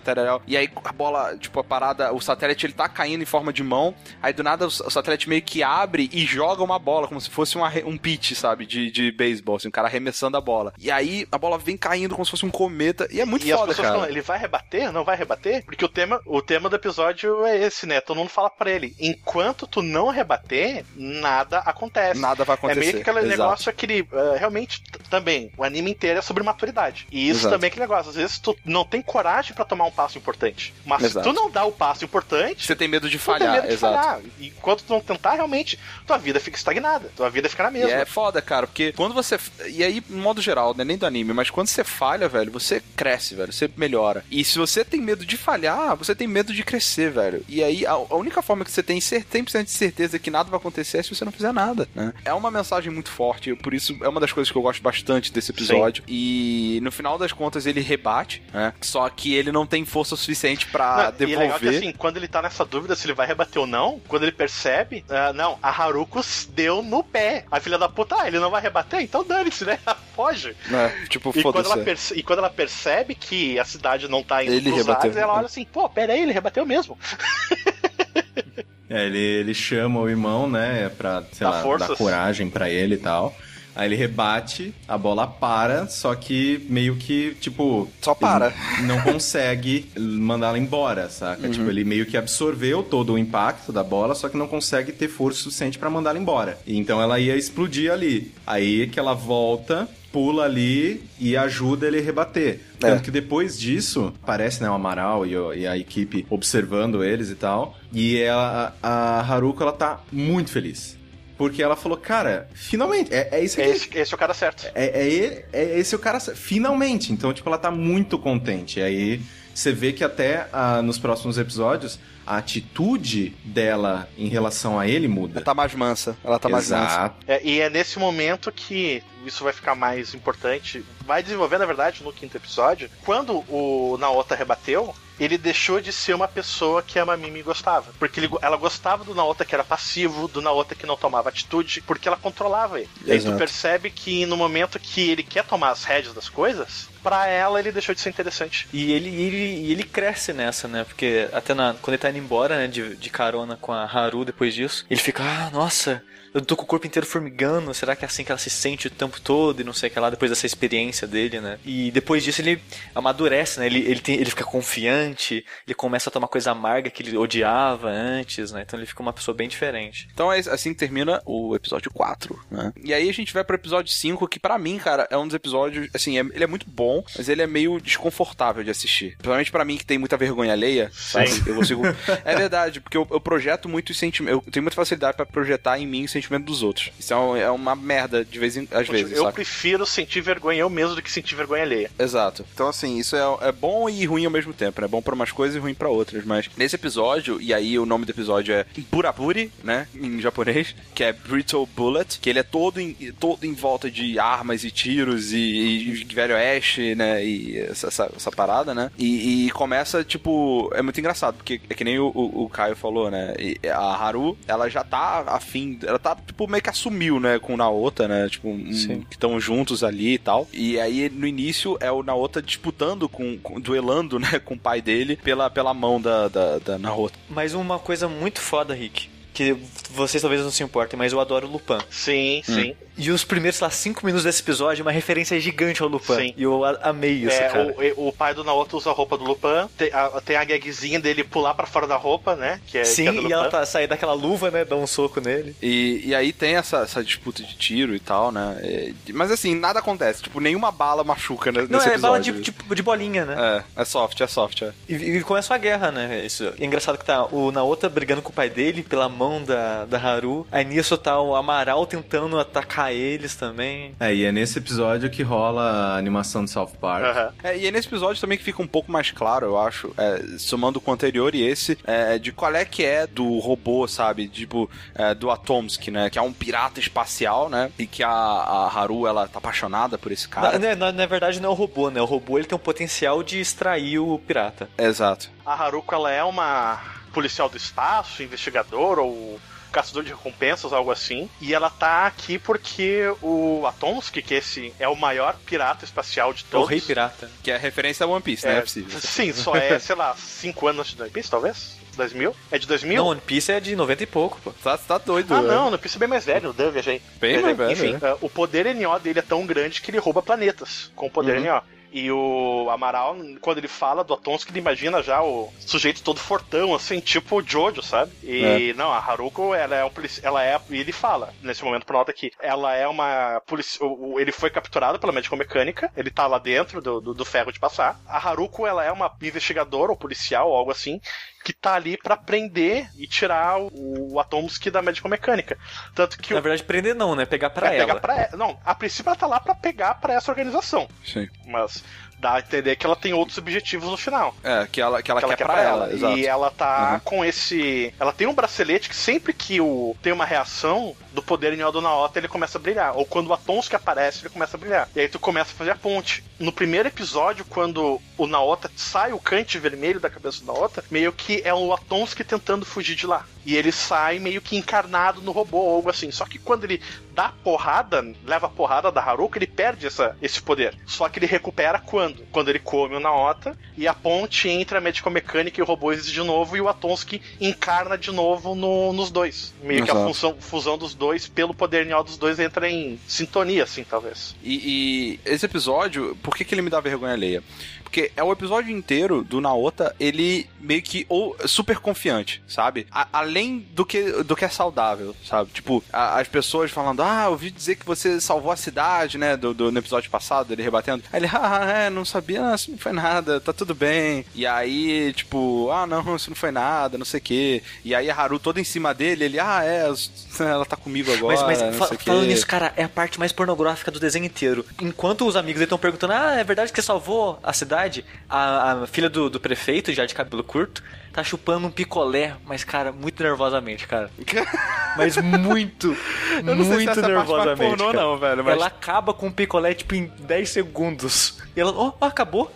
É, irritada dele tá com outra e não sei o quê. Não, mas, mas fica muito erótico o jeito que eles colocaram, cara. E a Mamimi também não gosta desse Naota novo. Tanto que lá pela Sandra ele chega todo pimpão pra cima. É, vamos ali, vamos tomar um café. Tipo, porque ela já reclamou no episódio anterior dele ter rebatido. Que ela não gostava do Naota que rebate, né? E agora ele tá todo confiante, querendo fazer coisa de adulto com ela. E não é esse Naota que ela gosta. Não, e ela não quer, exatamente, esse que é o problema. E nessa de, de ele tentando e ela não querendo, é muito estranho, cara. É, dá muita vergonha alheia. É, você vê que ele tá, tipo, querendo morder muito mais do que ele consegue e ele não mastigar, tá agradando, sabe? ele não se toca disso. Não, não, não, não se toca. Quando ela vira e fala que não quer nada com ele, né, cara? De que, tipo, vai, vai atrás da, da Haru, né, comigo, não sei o quê. Ah, e ele tenta beijar ela e ela não, não, não deixa, né, cara? Tipo, é muito, muito, muito estranho. Mas é realmente pra mostrar que tentou dar um passo maior que ele conseguia, entendeu? Não é só porque ele começou a amadurecer que de repente ele já é um adulto. E é nessa que a arma da cabeça dele dispara, né? E aí sai o bicho gigante, cara, um pistoleiro gigante, gigante, assim. É um mafi- Parece parece mafioso, na verdade, né? É, parece um mafioso e tal. É, e aí depois você descobre que é uma mão gigante, né, na verdade. E aí é interessante que pra enfrentar e, e aí tem, assim, tem uma cena muito maneira, né, que pra enfrentar essa esse, esse bicho ele meio que agarra a, a Mamimi, né, nessa que, ela, que ele sai da cabeça dela e o, e o Naoto quer salvar ela, né? Só que o tempo todo a Mamimi tá, tá chamando tá chamando o irmão dele. É, e aí ele vira e fala: "Mas eu tô aqui te salvando, não sei o quê". Aí ela nem liga, ela continua chamando, chamando, chamando, chamando. E aí o Naoto chama o, o robô, né, o Kant, Que começa a obedecer ele. Tipo, na, não, na hora ele, ele chama e ele vem, tá ligado? E aí o robô abre a boca assim, ele vira e fala: Olha só, quem tá salvando você aqui sou eu, não é o meu irmão. E nunca mais me chame de Takun, tá ligado? Ele fica muito puto, velho. E ele, pela primeira vez, pela primeira vez, ele entra no robô como se fosse, sei lá, um carro, uma coisa, né? Ele faz pose pra entrar. e- Antes ele era simplesmente devorado. É, ele entra por vontade própria pela primeira vez, eu acho, né? Isso. Que seria. Mas aí tá. Apesar de toda essa banca que ele, que ele faz ali, o robô ele não consegue derrotar o robô de cara. Inclusive, ele dá. Ele usa o, aquele tiro, aquele canhão que funcionou em todos os outros inimigos, né? E que não consegue é, derrotar o, o robô sozinho. E nessa, depois ele se. é, Tipo, ele cospe a bala. E aí, tipo, uma parada que a gente não comentou, mas todas as vezes que o canhão dispara, a bala sai, ela atinge o inimigo e, E no- volta pra, esse pra, é um dos momentos mais clube da luta que tem no anime inteiro, porque eu Pois é. nunca. Tu vê a primeira vez, tu nunca repara que a porcaria da bala volta. Mas o que é interessante perceber é o seguinte, que ele dispara, a- ele erra o tiro, né, se eu não me engano, ou é defletido, não lembro agora, e a bala não volta. Né, Ela, bate num tipo, billboard. Ela, exato, ela bate tipo num, num, num, num daqueles outdoors, assim, né? E aí fica parada lá. E nessa, o, o, o robô, ele, ele volta a ficar azul ou ele já ele transforma? Ele volta a ficar azul, não, não volta? Não, ele continua vermelho, só que. Só que ele apanha, ele, não, não tá É. derrotando, né? Ele tá apanhando. Só que ele continua vermelho, só que num determinado momento ele vai e tira, ele mesmo, ele tira uma outra guitarra da própria testa e aí ele consegue derrotar que é a EB0 1961 Gibson Bass Guitar. que é muito foda. Só que depois que o monstro é derrotado, e aí vira um- uma estátua gigante de uma mão perto do É, ferro porque de passar, era meio que como se fosse um, um atirador do Velho Oeste esticando com um poncho em cima com cinco braços. Só que quando ele é derrotado, ele vira de ponta cabeça, tu vê que Uhum. era um- uma mão. E os cinco braços seriam, na verdade, os dedos. Aquela mão é a mão de É a mão do alguém produtor. da- Ah, tá, imaginei. Porque ela é muito 3D, sabe? É muito óbvio que, é, que ela é uma mão de verdade. Ficou bem, bem weird, assim, mas é legal. Dá um, um efeito maneiro. E, mas aí o que, o que é legal de perceber é o seguinte: quando acaba a luta, o, o, o, o Naota, ele tá lá onde a bala parou. Sim. Ou seja, ele não estava dentro do robô quando ele derrotou o bicho, né? Ele ali, ele foi meio que deixado de lado, sabe? E o robô lá, com aquela guitarra e, e com o Atonski dentro dele ali, sem o Naota, ele é, é tudo que a, a Haru queria. E aí eles somem É, junto. e outra coisa, qual é o nome desse episódio? Brittle e quem que era a bala nesse tempo inteiro? Aí tá a ponte. O Nao, o Nao, tu pensa que Brittle Bullet é a respeito do da guerrinha de airsoft, os revólveres, o tiroteio que tem tudo, mas na verdade é Brittle Bullet do episódio inteiro é o Naota. Exato. E isso é outro. É outra metáfora que a gente pode fazer naquele negócio de, de você. de maturidade, todas essas coisas, na outra crescendo toda, e tal. É a primeira desilusão dele, né? Exato. Porque ele meio que. Quando ele finalmente achou que, ok, eu consegui a garota, ela tá na minha, eu sou foda agora. Meio que aquela pessoa incon- inconstante segue adiante, encontra um novo um novo amor, um uma, uma nova pessoa que é mais legal do que ele, e ele vê que ele tava sendo só usado até aquele momento, né? Na verdade, ele era só um degrau pra chegar no cara que ela queria. Sim, né? Exato. E aí a gente parte pro sexto episódio. É, chama é, Furikura, né? Furicuri Furicurá. Furikuri Furikura. Que Furikura é, no caso em inglês, acho que é Furikuri, é Furiclimax. Furiclimax, Furiculi Climax, sendo que o L, né, de Kuri... Eu, eu acho que no, no original japonês era só pra fazer o trocadilho Furikuri Furikura. Sim, sim. É, e aí, assim, como a gente falou, a Haruko e o Kanji, eles sumiram, né, Isso. cara? Ah, ele, depois daquele outro. E aí o Naoto, ele começa é, a voltar para pro estado que tava no primeiro, sabe? De tipo, pô, cidade, que merda. Porque era a Haru que fazia toda a diferença, né? Na vida dele. E em contrapartida, mais uma vez a Mamimi, que aliás, ela é a origem de todas as merdas que acontecem com o Naoto, né? É, Ela, a origem de todas as maneiras, acontece com a cidade. Também, pode crer, né, velho? Ela, ela encontra um, um bichinho, um cachorrinho, né, cara? Sim. Que, acho que é, co- coloca é- um é- belo apelido nele também, né? né, que é ta- ela vira o Takun, né? Porque ela tinha sido abandonada pelo. ta- Não só pelo ta- humano que tinha se tornado alguém que rebatia e alguém que ela não gostava. É- Ela foi abandonada pelo Takun, irmão do Naota, pelo Naota que virou Takun, pelo gato É. Takun e agora virou E o outro. gato que abandonou ela porque encontrou outra. Encontrou outra. Exato, encontrou um uma gatinha. Uhum. Ela encontra esse.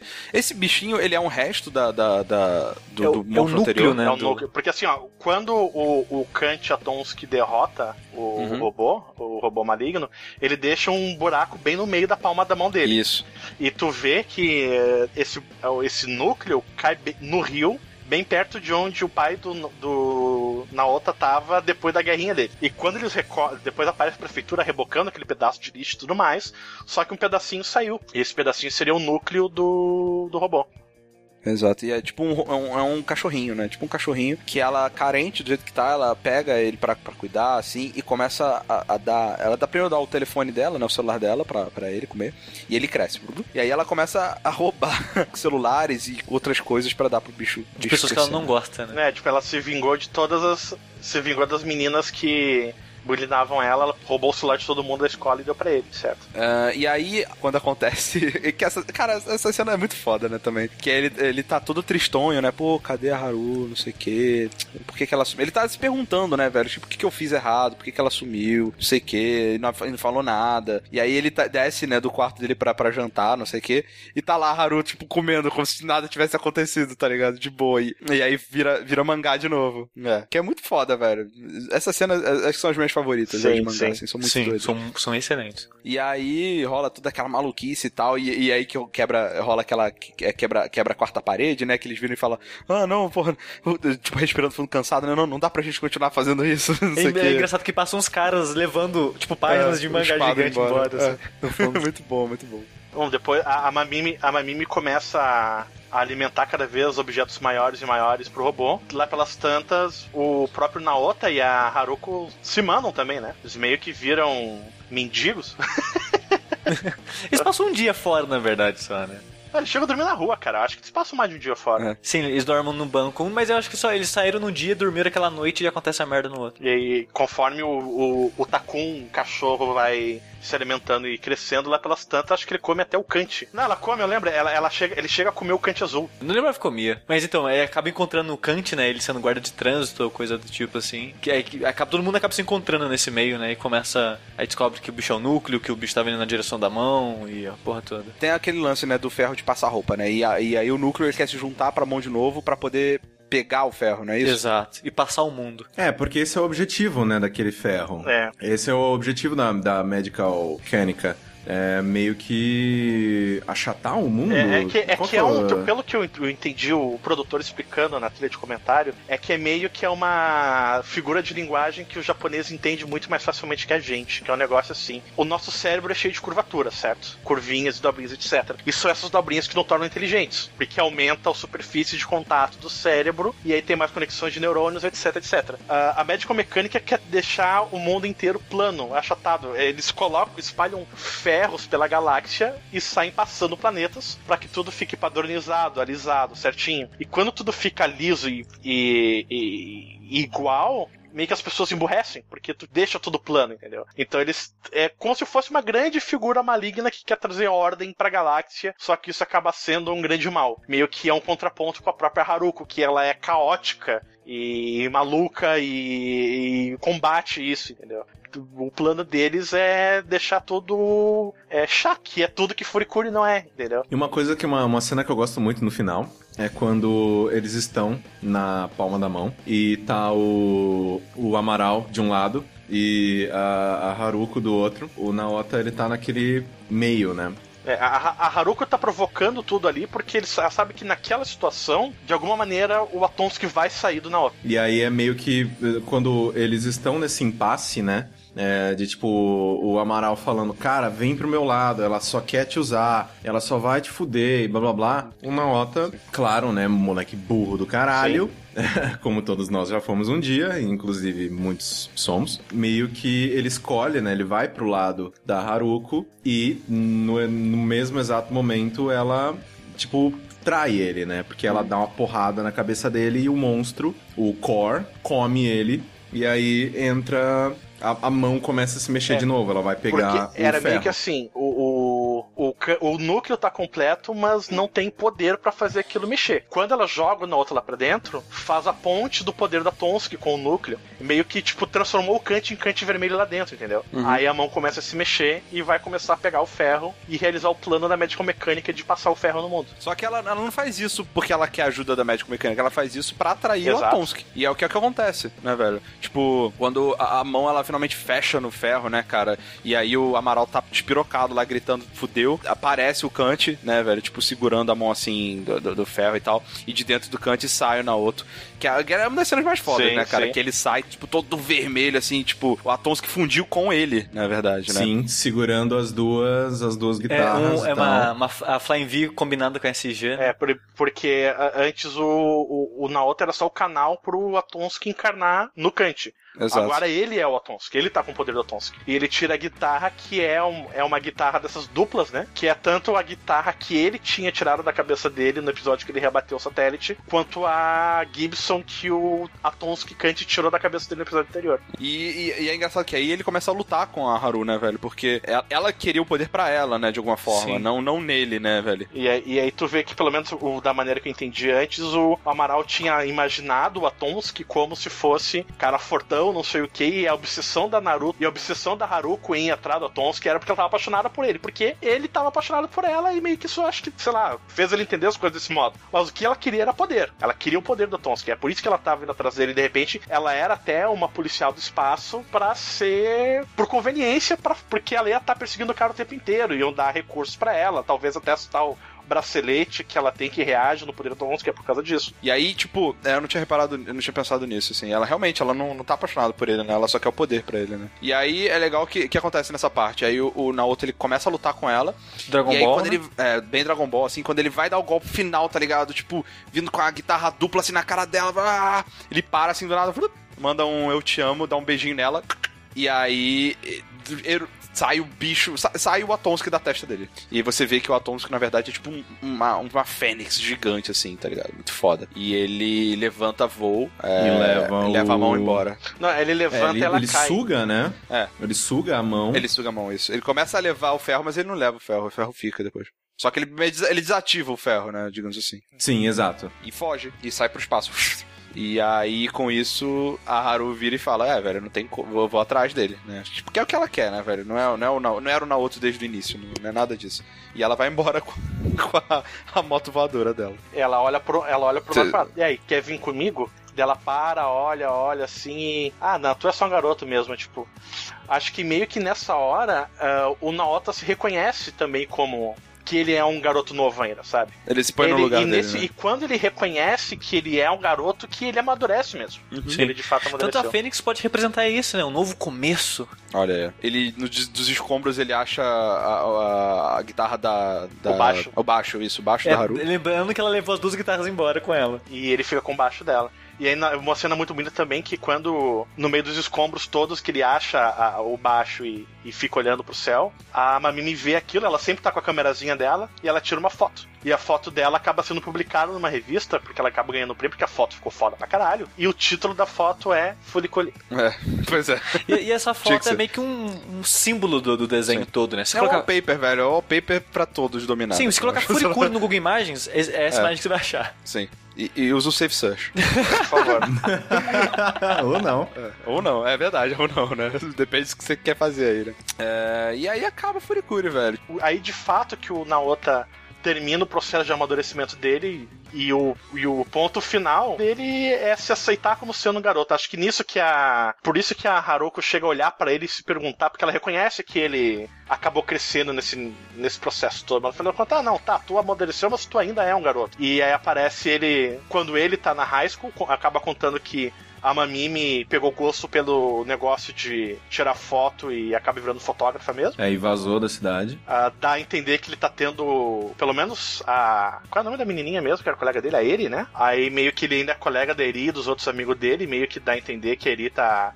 Vai ser o interesse romântico dele, né? Sim, é, é engraçadinho porque começa com o primeiro dia do high school deles, né? Sim. Ele e os amigos dele, todo mundo com a roupinha preta lá de high school, e a menina vira pra ele falar: essa roupa não combina com você, sabe? Quando ela achasse que você não é maduro o suficiente ainda. Mas é aquela coisa, tipo, no processo, ele, ele amadureceu. Sim, sim. ponto, não, sim, sabe? sim, sim. Acho que é mais um- um- um- uma questão de, de se aceitar, manja. Você começa a, a deixar de ser estranho na, na puberdade, etc., quando você meio que assume aquilo, né? Tipo, beleza, velho, é o que é e, e para de se preocupar com isso. Porque no final das contas, o que torna você estranho é a sua preocupação, né, velho, com, com as coisas. Então, é, quando, quando ele, ele meio que assume aquilo, é, é o ponto principal, eu acho, né, da, da, da aventura É, dele. E, o e tem um papel. detalhezinho que depois que ele, que ele. O episódio 4, que ele rebate o negócio lá e tudo mais, ele começa a tomar coisas amargas, né? Que, que ele amadureceu agora, ele não gosta mais só de doce. Tem um, uma parte curiosa desse final também que a, a Eri tá tomando uma bebida gaseificada. Ela oferece pra ele, falando não gosto de coisa gase- gaseificada. E, tipo, voltando àquele assunto, ela não gosta de coisa amarga, sabe? Aham, sim. Isso quer dizer será que ele tem mais pra onde crescer ainda? Talvez. Sim, aí ele é. Tanto que depois disso ela fala: é, você, você é muito uma criança ainda. Então é. é, é- eu, eu acho uma metáfora bem bacana, saca? De tipo. De você. Você tem sempre que estar mudando, o tempo todo. E crescendo, e errando, e amadurecendo. Admitindo que você era sim uma pessoa falha e ainda é, só que pelo menos você tá dando jeito em algumas coisas, saca? Você tá um pouco melhor do que você tava antes. Exato. A vida nada mais é que ah, uma sucessão dos grandes problemas que tu vai ter. Tipo, tu resolve uma encrenca, tu se encontra, tu passa por uma crise, até ter a próxima crise, entendeu? Então Exato, até a é próxima, o próximo ponto que tu vai ser importante. Algumas vezes tu tá estressado, quando tu é muito jovem, tu tá estressado talvez com a tua escola. Depois é porque tu tem que decidir qual vai ser o rumo da tua carreira, vestibular, depois é trabalho, filhos. Então é uma sucessão de crises existenciais que tu vai ter ao longo da tua vida. E nada vida é o que. Até como foi no Life is Strange, que a gente jogou agora há pouco, né, Sushi? Aquela frase do John Sim. Lennon, né? Que é a vida é aquilo que passa enquanto nós fazemos planos. Sim. Exato. Então, basicamente é, ó, agora na outra tem outros problemas, outras questões, de repente, outro, outras pessoas que vão bater na cabeça dele com instrumentos musicais. É. De repente ele volta. De repente a, a a Haru volta quando ele tiver a idade do Amaral, né? Sei lá. Não, e, e eu- acho legal, assim, que, tipo, eles utilizaram, né, toda essa questão da, sei lá, de uma entidade cósmica que vem e começa a tirar robô de dentro da sua cabeça, pra justamente falar sobre isso, falar sobre amadurecimento, falar sobre sexo, falar sobre, tipo, um guri que do nada as coisas. co- Porque eu não sei se vocês notaram isso. Pelo menos, principalmente agora, né? Com a idade que nós temos agora, olhando pra trás. Tipo, eu sinto muito isso, de que uma parte, a minha infância era sussa, e eu brincava, e eu jogava bola, E e. do é, nada fudeu tudo, né? Do nada ficou confuso pra caralho. do nada. E, e normalmente envolve mulher. Exato. Tipo, de um dia pro outro, tipo, caralho, velho, peraí. Por que, por que que. Peraí, mas eu gosto dela mesmo? Não, mas, pô, mas... Eu, eu vou sair com... Como assim eu vou sair com a menina? Caralho, como assim? E, e- e aí você, tipo, sei lá, você beija, e aí você transa, você, caralho, tipo, é, é muita informação, é muita coisa nova e que vai fazer parte da sua vida pra sempre, que entra e entra chutando a porra na porta e não te pergunta se você tá preparado, se você quer, se você. Todas aquelas coisas assim que. Isso eu acho muito legal, assim, principalmente, né, olhando pra trás, na idade que nós temos agora, né, somos aqui todos adultos. Na teoria, na teoria. Exato. Mas a gente, eu olho pra trás e eu realmente enxergo essa, esse pulo de tipo, aqui, sussa, sussa, sussa, sussa, fudeu, o que que tá acontecendo, e, meu e Deus? é interessante esse ponto que o Caio fez, os primeiros contatos que a gente tem com o sexo oposto com um, um interesse diferente, porque o próprio o produtor dos comentários fala que ah, a Furikuri, na verdade, é uma maneira caótica para encontrar uma história tipo Boys Meets Girls. É um trope muito utilizado na, na ficção. O garoto encontra a garota. E um deles tem uma vida pacata, calminha, rotineira de um tipo, e a outra pessoa vem de e transforma a vida, entendeu? Do outro. Isso a gente vê em diversas histórias. E Furikuri, basicamente, o, o cerne dele é isso. É o contato de um garoto que vivia uma vida pacata e tediosa com a pessoa mais, talvez, interessante e transformadora que ele podia ter naquele momento. E, Então, e é interessante que muita gente assiste Furikuri e fala essa porra é só uma maluquice sem fim e foda-se, sabe? Não gostei. Eu vi até um comentário ontem no Twitter do criador do Antichamber, né? O Bruce. alguma coisa, esqueci agora o nome dele. Ele tava xingando, xingando entre aspas, o Furikuri assim, nossa, acabei de ver Furikuri, que porra foi essa? Sabe? o cara que fez Anti-Chamber falando isso. É, Tá e tipo, mas ele não falou, tipo, dos- de porra foi essa que é legal, não. Foi que porra foi essa? Nossa, deixa eu assistir agora outra coisa agora pra tirar isso da minha cabeça, sabe? Não, pois é, mas isso que eu tô falando. Como é que um cara que fez porra do Anti-Chamber fala isso, velho? Eu, eu falo isso do jogo dele, e aí? Então, eu- Mas é engraçado que a gente discutindo aqui, a gente vê que apesar de toda a loucura dele, é só uma maneira de dizer o quão louco é a nossa vida, sabe? Quando a gente é mais Caraca, novo. sim. E, tipo, é uma maneira de mostrar, sabe? A- Essa loucura. Que é como se a gente tivesse vivido aquilo. Eu, eu vou fazer o seguinte: vou traduzir, fazer a legenda em português do Furikuri e vou botar um subtítulo chamado Furikuri, a vida é louca. É, o- é o nome do anime, velho. Mas é, e, e eu- eu acho assim que é uma animação que você sim precisa ter um nível de discernimento, uma experiência de vida pra enxergar além Totalmente. da camada do meu Deus, o que tá acontecendo? Que loucura é essa? Além da comédia, além dos exageros, além das quebras de quarta barreira, além de tudo, sabe? Você meio que poder parar e pensar e sim, é uma é, é basicamente é uma, uma grande metáfora, uma grande tipo que nem a gente já falou aqui, né? Uma- é explicar de uma maneira extremamente visual e, e figurativa um momento que todo mundo passou e que pelo menos as pessoas que passaram e que enxergam e que reconhecem tudo isso vão assistir a animação e vão falar sim, é sim, é, é louco assim. E se você não tiver disposto a isso, cara, ainda assim é um anime muito foda pra assistir. Porque assim, ó, vocês sabem que assim, ogros gostam de cebolas porque cebolas têm camadas. Exato. Eu gosto de coisas que têm camadas. Eu gosto quando uma obra de entretenimento te oferece diferentes maneiras de apreciar. Furikuri é assim. Tu pode assistir como um anime caótico e intenso e maluco. Tu pode assistir pela comédia. Tu pode assistir pela qualidade de animação das diferentes técnicas que tem, que na época não se praticava muito disso ainda. O negócio é de 2000. É muito É, atual. e tem velho, é muita muito coisa atual. que tá sendo usada hoje em dia. E tu pode te aprofundar nas metáforas. Sem o exagero que eu falei que eu odeio. Sem metáforas pra bombas atômicas, sabe? Eu, eu entendo o seu ponto, mas eu não concordo 100%, porque assim, é, eu não quero que as pessoas parem Não, de fazer não, isso, também não sabe? quero. Porque quando. É aquela parada da arte, sabe? Você vê um quadro, um quadro surreal. Cara, aquele quadro, ele vai dizer muito mais sobre você do que sobre o quadro, sabe? Porque quando você, você A vê. intenção do artista Não, é não, essa. a intenção Não, do a artista intenção tá nem lá. importa, Ogro. É, não, tipo, mas tá lá, existe. Pode até existir uma intenção do artista, sabe? Mas eu acho que o, o mais legal disso aí é você assistir isso e, e, e ver o que, que aquilo significa, sabe? Pra você. Porque quando você faz isso, você se descobre mais, né? Tipo, você tá refletindo uma coisa que tá dentro de você numa coisa do exterior. Então, tipo, o importante pra mim é- não é o cara querer fazer a ligação do Braid com bomba atômica. É, isso ele pode fazer. É quando ele diz que isso é o que é e acabou, entendeu? E aí tudo bem, é um, pro- isso é um problema pra mim, entendeu? Por exemplo, Furikuri, a gente passou aqui, a gente falou de maturidade, a gente falou de sexo, a gente falou de um monte de coisa. Mas pra outra pessoa pode ser outra coisa, cara, dependendo do que ela tá vivendo. Não, mas a- ainda, mas isso ainda estaria dentro do escopo, entendeu? O, o que eu algumas vezes é que o negócio que o Tolkien disse, algumas vezes o anel mágico é só um anel mágico. Mas aí que tá, mas pro, pro Tolkien, sabe? Às vezes o robô que saiu da sua cabeça lutou com uma mão e derrotou, passou ferro no mundo, é só isso. Sim, sim, exato. Mas é. Eu, eu- eu, assim, é, a gente já pode começar com as nossas considerações finais? Ah, sem, dúvida. Basicamente a gente vai finalizar, cada um vai finalizar assim, dizendo o, se gostou, se não gostou, o que mais gostou, o que não mais gostou. É, eu gostei, sim, de Furikuri, só que ele é mais um exemplo daquele tipo de, de, de anime que eu provavelmente nunca assistiria se não fosse por esse, po- por esse podcast. Ótimo. Fico feliz de ouvir isso. né? De tipo, sei lá, se alguém fosse me explicar e falar, cara, é um negócio muito louco, você não entende nada, e de vez em quando você tem que assistir, cinco, sei lá, cinco vezes pra ver. tu- Ah, que preguiça. Entendeu? Então, é, é, se dependesse apenas de mim e não pelo Jack, eu provavelmente não teria assistido. Mas Sim. eu fico feliz que eu assisti, porque, de novo, eu gosto muito quando, sei lá, surge essa empatia e esse negócio de, tipo, porra, eu passei por isso. Ninguém teve que me dar uma porra de um baixo na cabeça, mas eu fiquei tão confuso quanto. Mas deu Eu- no final eu- das contas, né? Exato, né?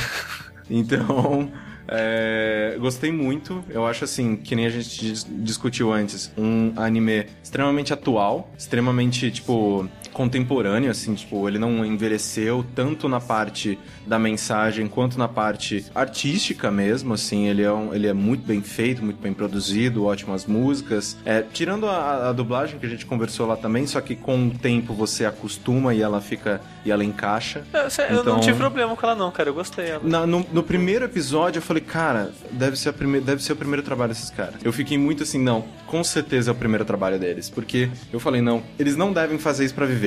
Tá ligado? Tipo a Peach dublando Mortal Kombat. Mas com o tempo, sim, eu acostumei, comecei a gostar e tal. Muito bom, cara. Foi, foi uma, uma viagem muito louca assistir Furikuri, mas eu agradeço a vocês por ter passado por ela. Excelente. Sushi? Não foi a primeira vez que eu assisti Furikuri, né? Eu já tinha assistido em 2007, se não me engano. E eu confesso que na época eu não consegui extrair muita coisa dele. Eu assisti e falei, nossa, é legal, a trilha é boa, é divertido de assistir, né? Mas só que eu não entendi nada. Aí eu fui procurar, ler dele e tudo mais na época. E, nossa, é, nossa, é verdade, faz sentido isso e tudo mais. E eu revendo agora ele pro Jack, pro Jack, e eu fiquei surpreso, talvez eu tivesse ficado feliz, não sei, que eu consegui extrair coisas dele dessa vez. Talvez porque eu cresci, que nem vocês comentaram, que Olha só, se hein? você vê sem, você vê sem conteúdo, você não absorve as coisas. Talvez isso me fez absorver mais informação e extrair mais coisas dele, mensagens pra vida e esse tipo de coisa. E só, só aumentou meu apreço pro, pro desenho. Eu acho ele muito, muito bom. Eu não, não colocaria ele num top 5 meu assim, porque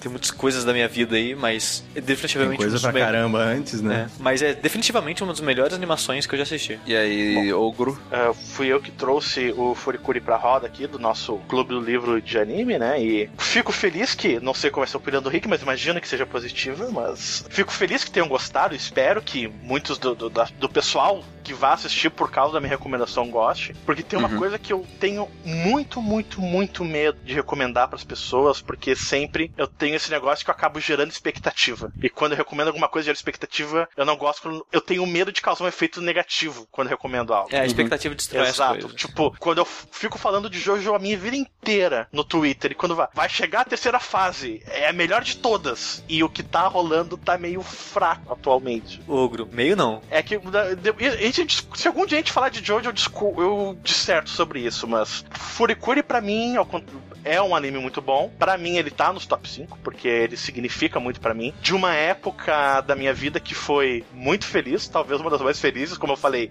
Eu comecei a assistir o Furikuri no início da faculdade, quando eh, a faculdade passou por um período de greve. Então, era basicamente o período que eu tinha grandes amigos, que eu fiz amizade muito rápida, instantânea e alguns desses amigos da faculdade eu tenho até hoje, são dos melhores amigos. Uma delas é a madrinha da minha filha. A gente passou meses sem estudar, sem trabalhar e só se divertindo. Então, foi uma fase muito feliz da minha vida e Furikuri estava presente nela. É uma trilha sonora que eu ouço até hoje, que é fantástica. É a banda japonesa que eu mais gosto. É um das trilhas sonoras de anime que eu mais gosto. Pra mim ele significa muito e pra mim ele é muito bom. Por causa de todo tudo isso que a gente falou durante o episódio, por causa das camadas que ele tem e pelo fato de eu ter visto ele tanto num mês só que eu comecei a enxergar essas coisas por mim mesmo. Não porque talvez eu fosse maduro na época, mas porque foi existência mesmo, sabe? De tu fazer as conexões entre as cenas perdidas e outras e de repente tu acabar puxando uma certa ah, referência ou uma certa figura de linguagem ou uma metáfora. E por isso que pra mim o Furikuri era o, o anime perfeito pra mim indicar pro Jack. Ele é curto, ele é intenso, ele constrói muito bem personagens em seis episódios. ah, acho que dois são utilizados pra construir personagem, ele faz isso muito bem. Ele tem técnicas de animação muito diferentes, porque, como eu falei, eu gosto quando as pessoas, os artistas produzem algo pra se divertir. Sei lá, um tribalistas da vida que juntam o Arnaldo Tunes, não sei quem, não sei quem, fazem uma bandinha pra se divertir. O Dave Grohl que toca na banda do brother a bateria só porque ele é o Dave Grohl, ele pode tocar bateria for fun, sabe? Quando alguém faz algo pra se divertir, a, a arte que ele produz daquela maneira eu acho interessante. Furikuri é isso, é experimentação, é um anime feito por diversão e ele tá no meu coração do- dos top 5 de animes. Ó. Bem, ah, pra finalizar, minha, minha opinião, cara, é parecida com todo mundo, mas eu, eu concordo com o Ogro no sentido de que Furikuri tá no meu top 5. High five! Eu acho que, tipo, a junção de ação com estilo, com música, cara, é, é tipo, é- tem ali tudo que eu gosto no anime, sabe? Tipo, de verdade. Tudo que eu, eu procuro no anime tem ali, meio que concentrado. Então, tipo, ele tá no meu top 5 sim. É, eu lembro que eu gostei muito quando assisti. É, eu não tive essa, essa, essa análise tão profunda é, nas primeiras vezes que eu assisti. É, eu, eu assisti pelo que era. Então é legal que ver que realmente as camadas vão surgindo conforme você vai assistindo. E, cara, eu espero que vocês gostem também. Eu espero que e, e vocês apreciem pelo que tem pra apreciar. E se não gostar também, tudo bem. Tá- tá Tem aí mais anime. isso. Tem mais, tem Tem mais anime aí nesse, nesse mundão, né, da, da vida. Então é isso, pessoal. Ah, esse foi Furikuri. Espero que vocês tenham gostado desse anime. É, mas agora a gente tem que escolher o próximo Hum. anime. É, como o Ogro foi o, o nosso último escolhedor, digamos assim, ele, ele tá de fora desse sorteio, né? É muito bom. é, fizemos aqui o nosso sorteio e o vencedor é o Barão Sushi. Muito Eu- bom, eu- Barão. Eu, eu fico feliz, mas ao mesmo tempo preocupado, porque. Uhum. Olha, eu- eu- desde a minha última indicação, eu tava pensando, e agora, o que, que eu indico de segundo? Porque Sim. o bacano pra mim, eu não penso duas vezes, porque o bacano era um desenho que poucas pessoas que eu conhecia tinham assistido e um que eu gostava muito. Então, tipo, indicação bacana, na hora, sabe? Mas agora, agora eu não sei o que eu faço, porque agora tá na hora de começar a indicar coisas que eu gosto mesmo, assim, tipo, tipo top 5, sabe? Sim, por favor. Aí eu tô em dúvida entre duas coisas. Uma é porque é o seguinte, uma eu queria indicar, uma eu queria guardar pro André, só que o André nunca vai voltar, né? Não, vai sim. É porque eu, que- não, eu queria falar, não, eu tenho que guardar essa indicação, porque é o única, o único jeito do André assistir essa bosta. Guarda na Então, mão, então. guarda, cara. Mas eu- o. Ogro, eu sei que o Ogro gosta, eu sei que dá uma discussão boa pro Ogro gostar Ah, também. bom. Aí eu tô dividido por isso, entendeu? E o segundo, né? Bom, não? É bom também. Então, mete bronca, cara. Não tem problema. O Ogro pode voltar também. A gente pode chamar o Ogro e o André um dia. Pronto. É, tipo, não é como se essa sala fosse apertada, tá É, ligado? Não é como se, relaxa. ó, gente, desculpa aí, mas essa cadeira aqui tem uma só, saca? Gente, pelo amor de Deus, se for o problema, o André de- senta no meu colo. É, então eu vou dar a segunda indicação, vou guardar a principal. Ah, então, a minha indicação é de uma série que eu gosto muito, que eu assisto desde que eu era mais jovenzinho na Locomotion, que é a Lupin. Hum, E eu tava procurando. Eu esperava que você tivesse indicado, porque eu tava vendo imagens de Lupin e eu falei, cara, eu acho que eu vou gostar disso. Lupin, ele é... O Spike do Cowboy Bebop, ele é muito, muito, muito inspirado no Lupin. muita coisa inspirada no Lupin até hoje, né, cara? O Persona 5, de certa forma, ele parece também ter alguma coisinha ou outra de Lupin, assim. Quando eu Tomara. vi o trailer, eu pensei, Persona Lupin Edition. Caraca, velho, então tem que assistir essa merda agora. Muito bom, excelente. Então, assim, a Lupin, essa foi a indicação Não, do nosso calma, Sushi. aí tem que entrar no detalhe, porque Lupin, ele tem tipo mil episódios. Como eu não vou indicar, aí eu pensei que eu, tipo, tem mil episódios, sai praticamente um filme por ano no Japão, o que, que eu posso fazer pra indicar o Lupin? Eu vou indicar a última coisa que saiu dele, que é um anime, um anime de três episódios, 13, ok. é, que é baseado na em como o grupo se juntou. Então é uma Tá bom. história de origem. Ok. Sim, meio que uma Nós história não de vamos origem. ficar perdidos assistindo só, esse seriado, só essa parte. Não, e é, e é isso. O nome do desenho é Lupin Sansei, que é Lupin III, Mini Fujiko Toyona. Eu vou escrever esse daí no post, porque Por né, minha pronúncia vai estar tudo certo. Por favor. Então, ó, confiram no post o nome direitinho, pra vocês não assistir a coisa errada. É só procurar Lupin Mini Fujiko e vocês vão achar. Mine Fujiko. Beleza, perfeito. Lupin, então presta atenção, pessoal. Lupin é o anime que nós vamos comentar no próximo episódio. Sim, no episódio 7. Mas lembrem também que está rolando em paralelo. A preparação para o episódio 10. Exato. Que será sobre Full Metal Alckmin. Alchemist Brotherhood. Full Full Metal Alchemist sem água.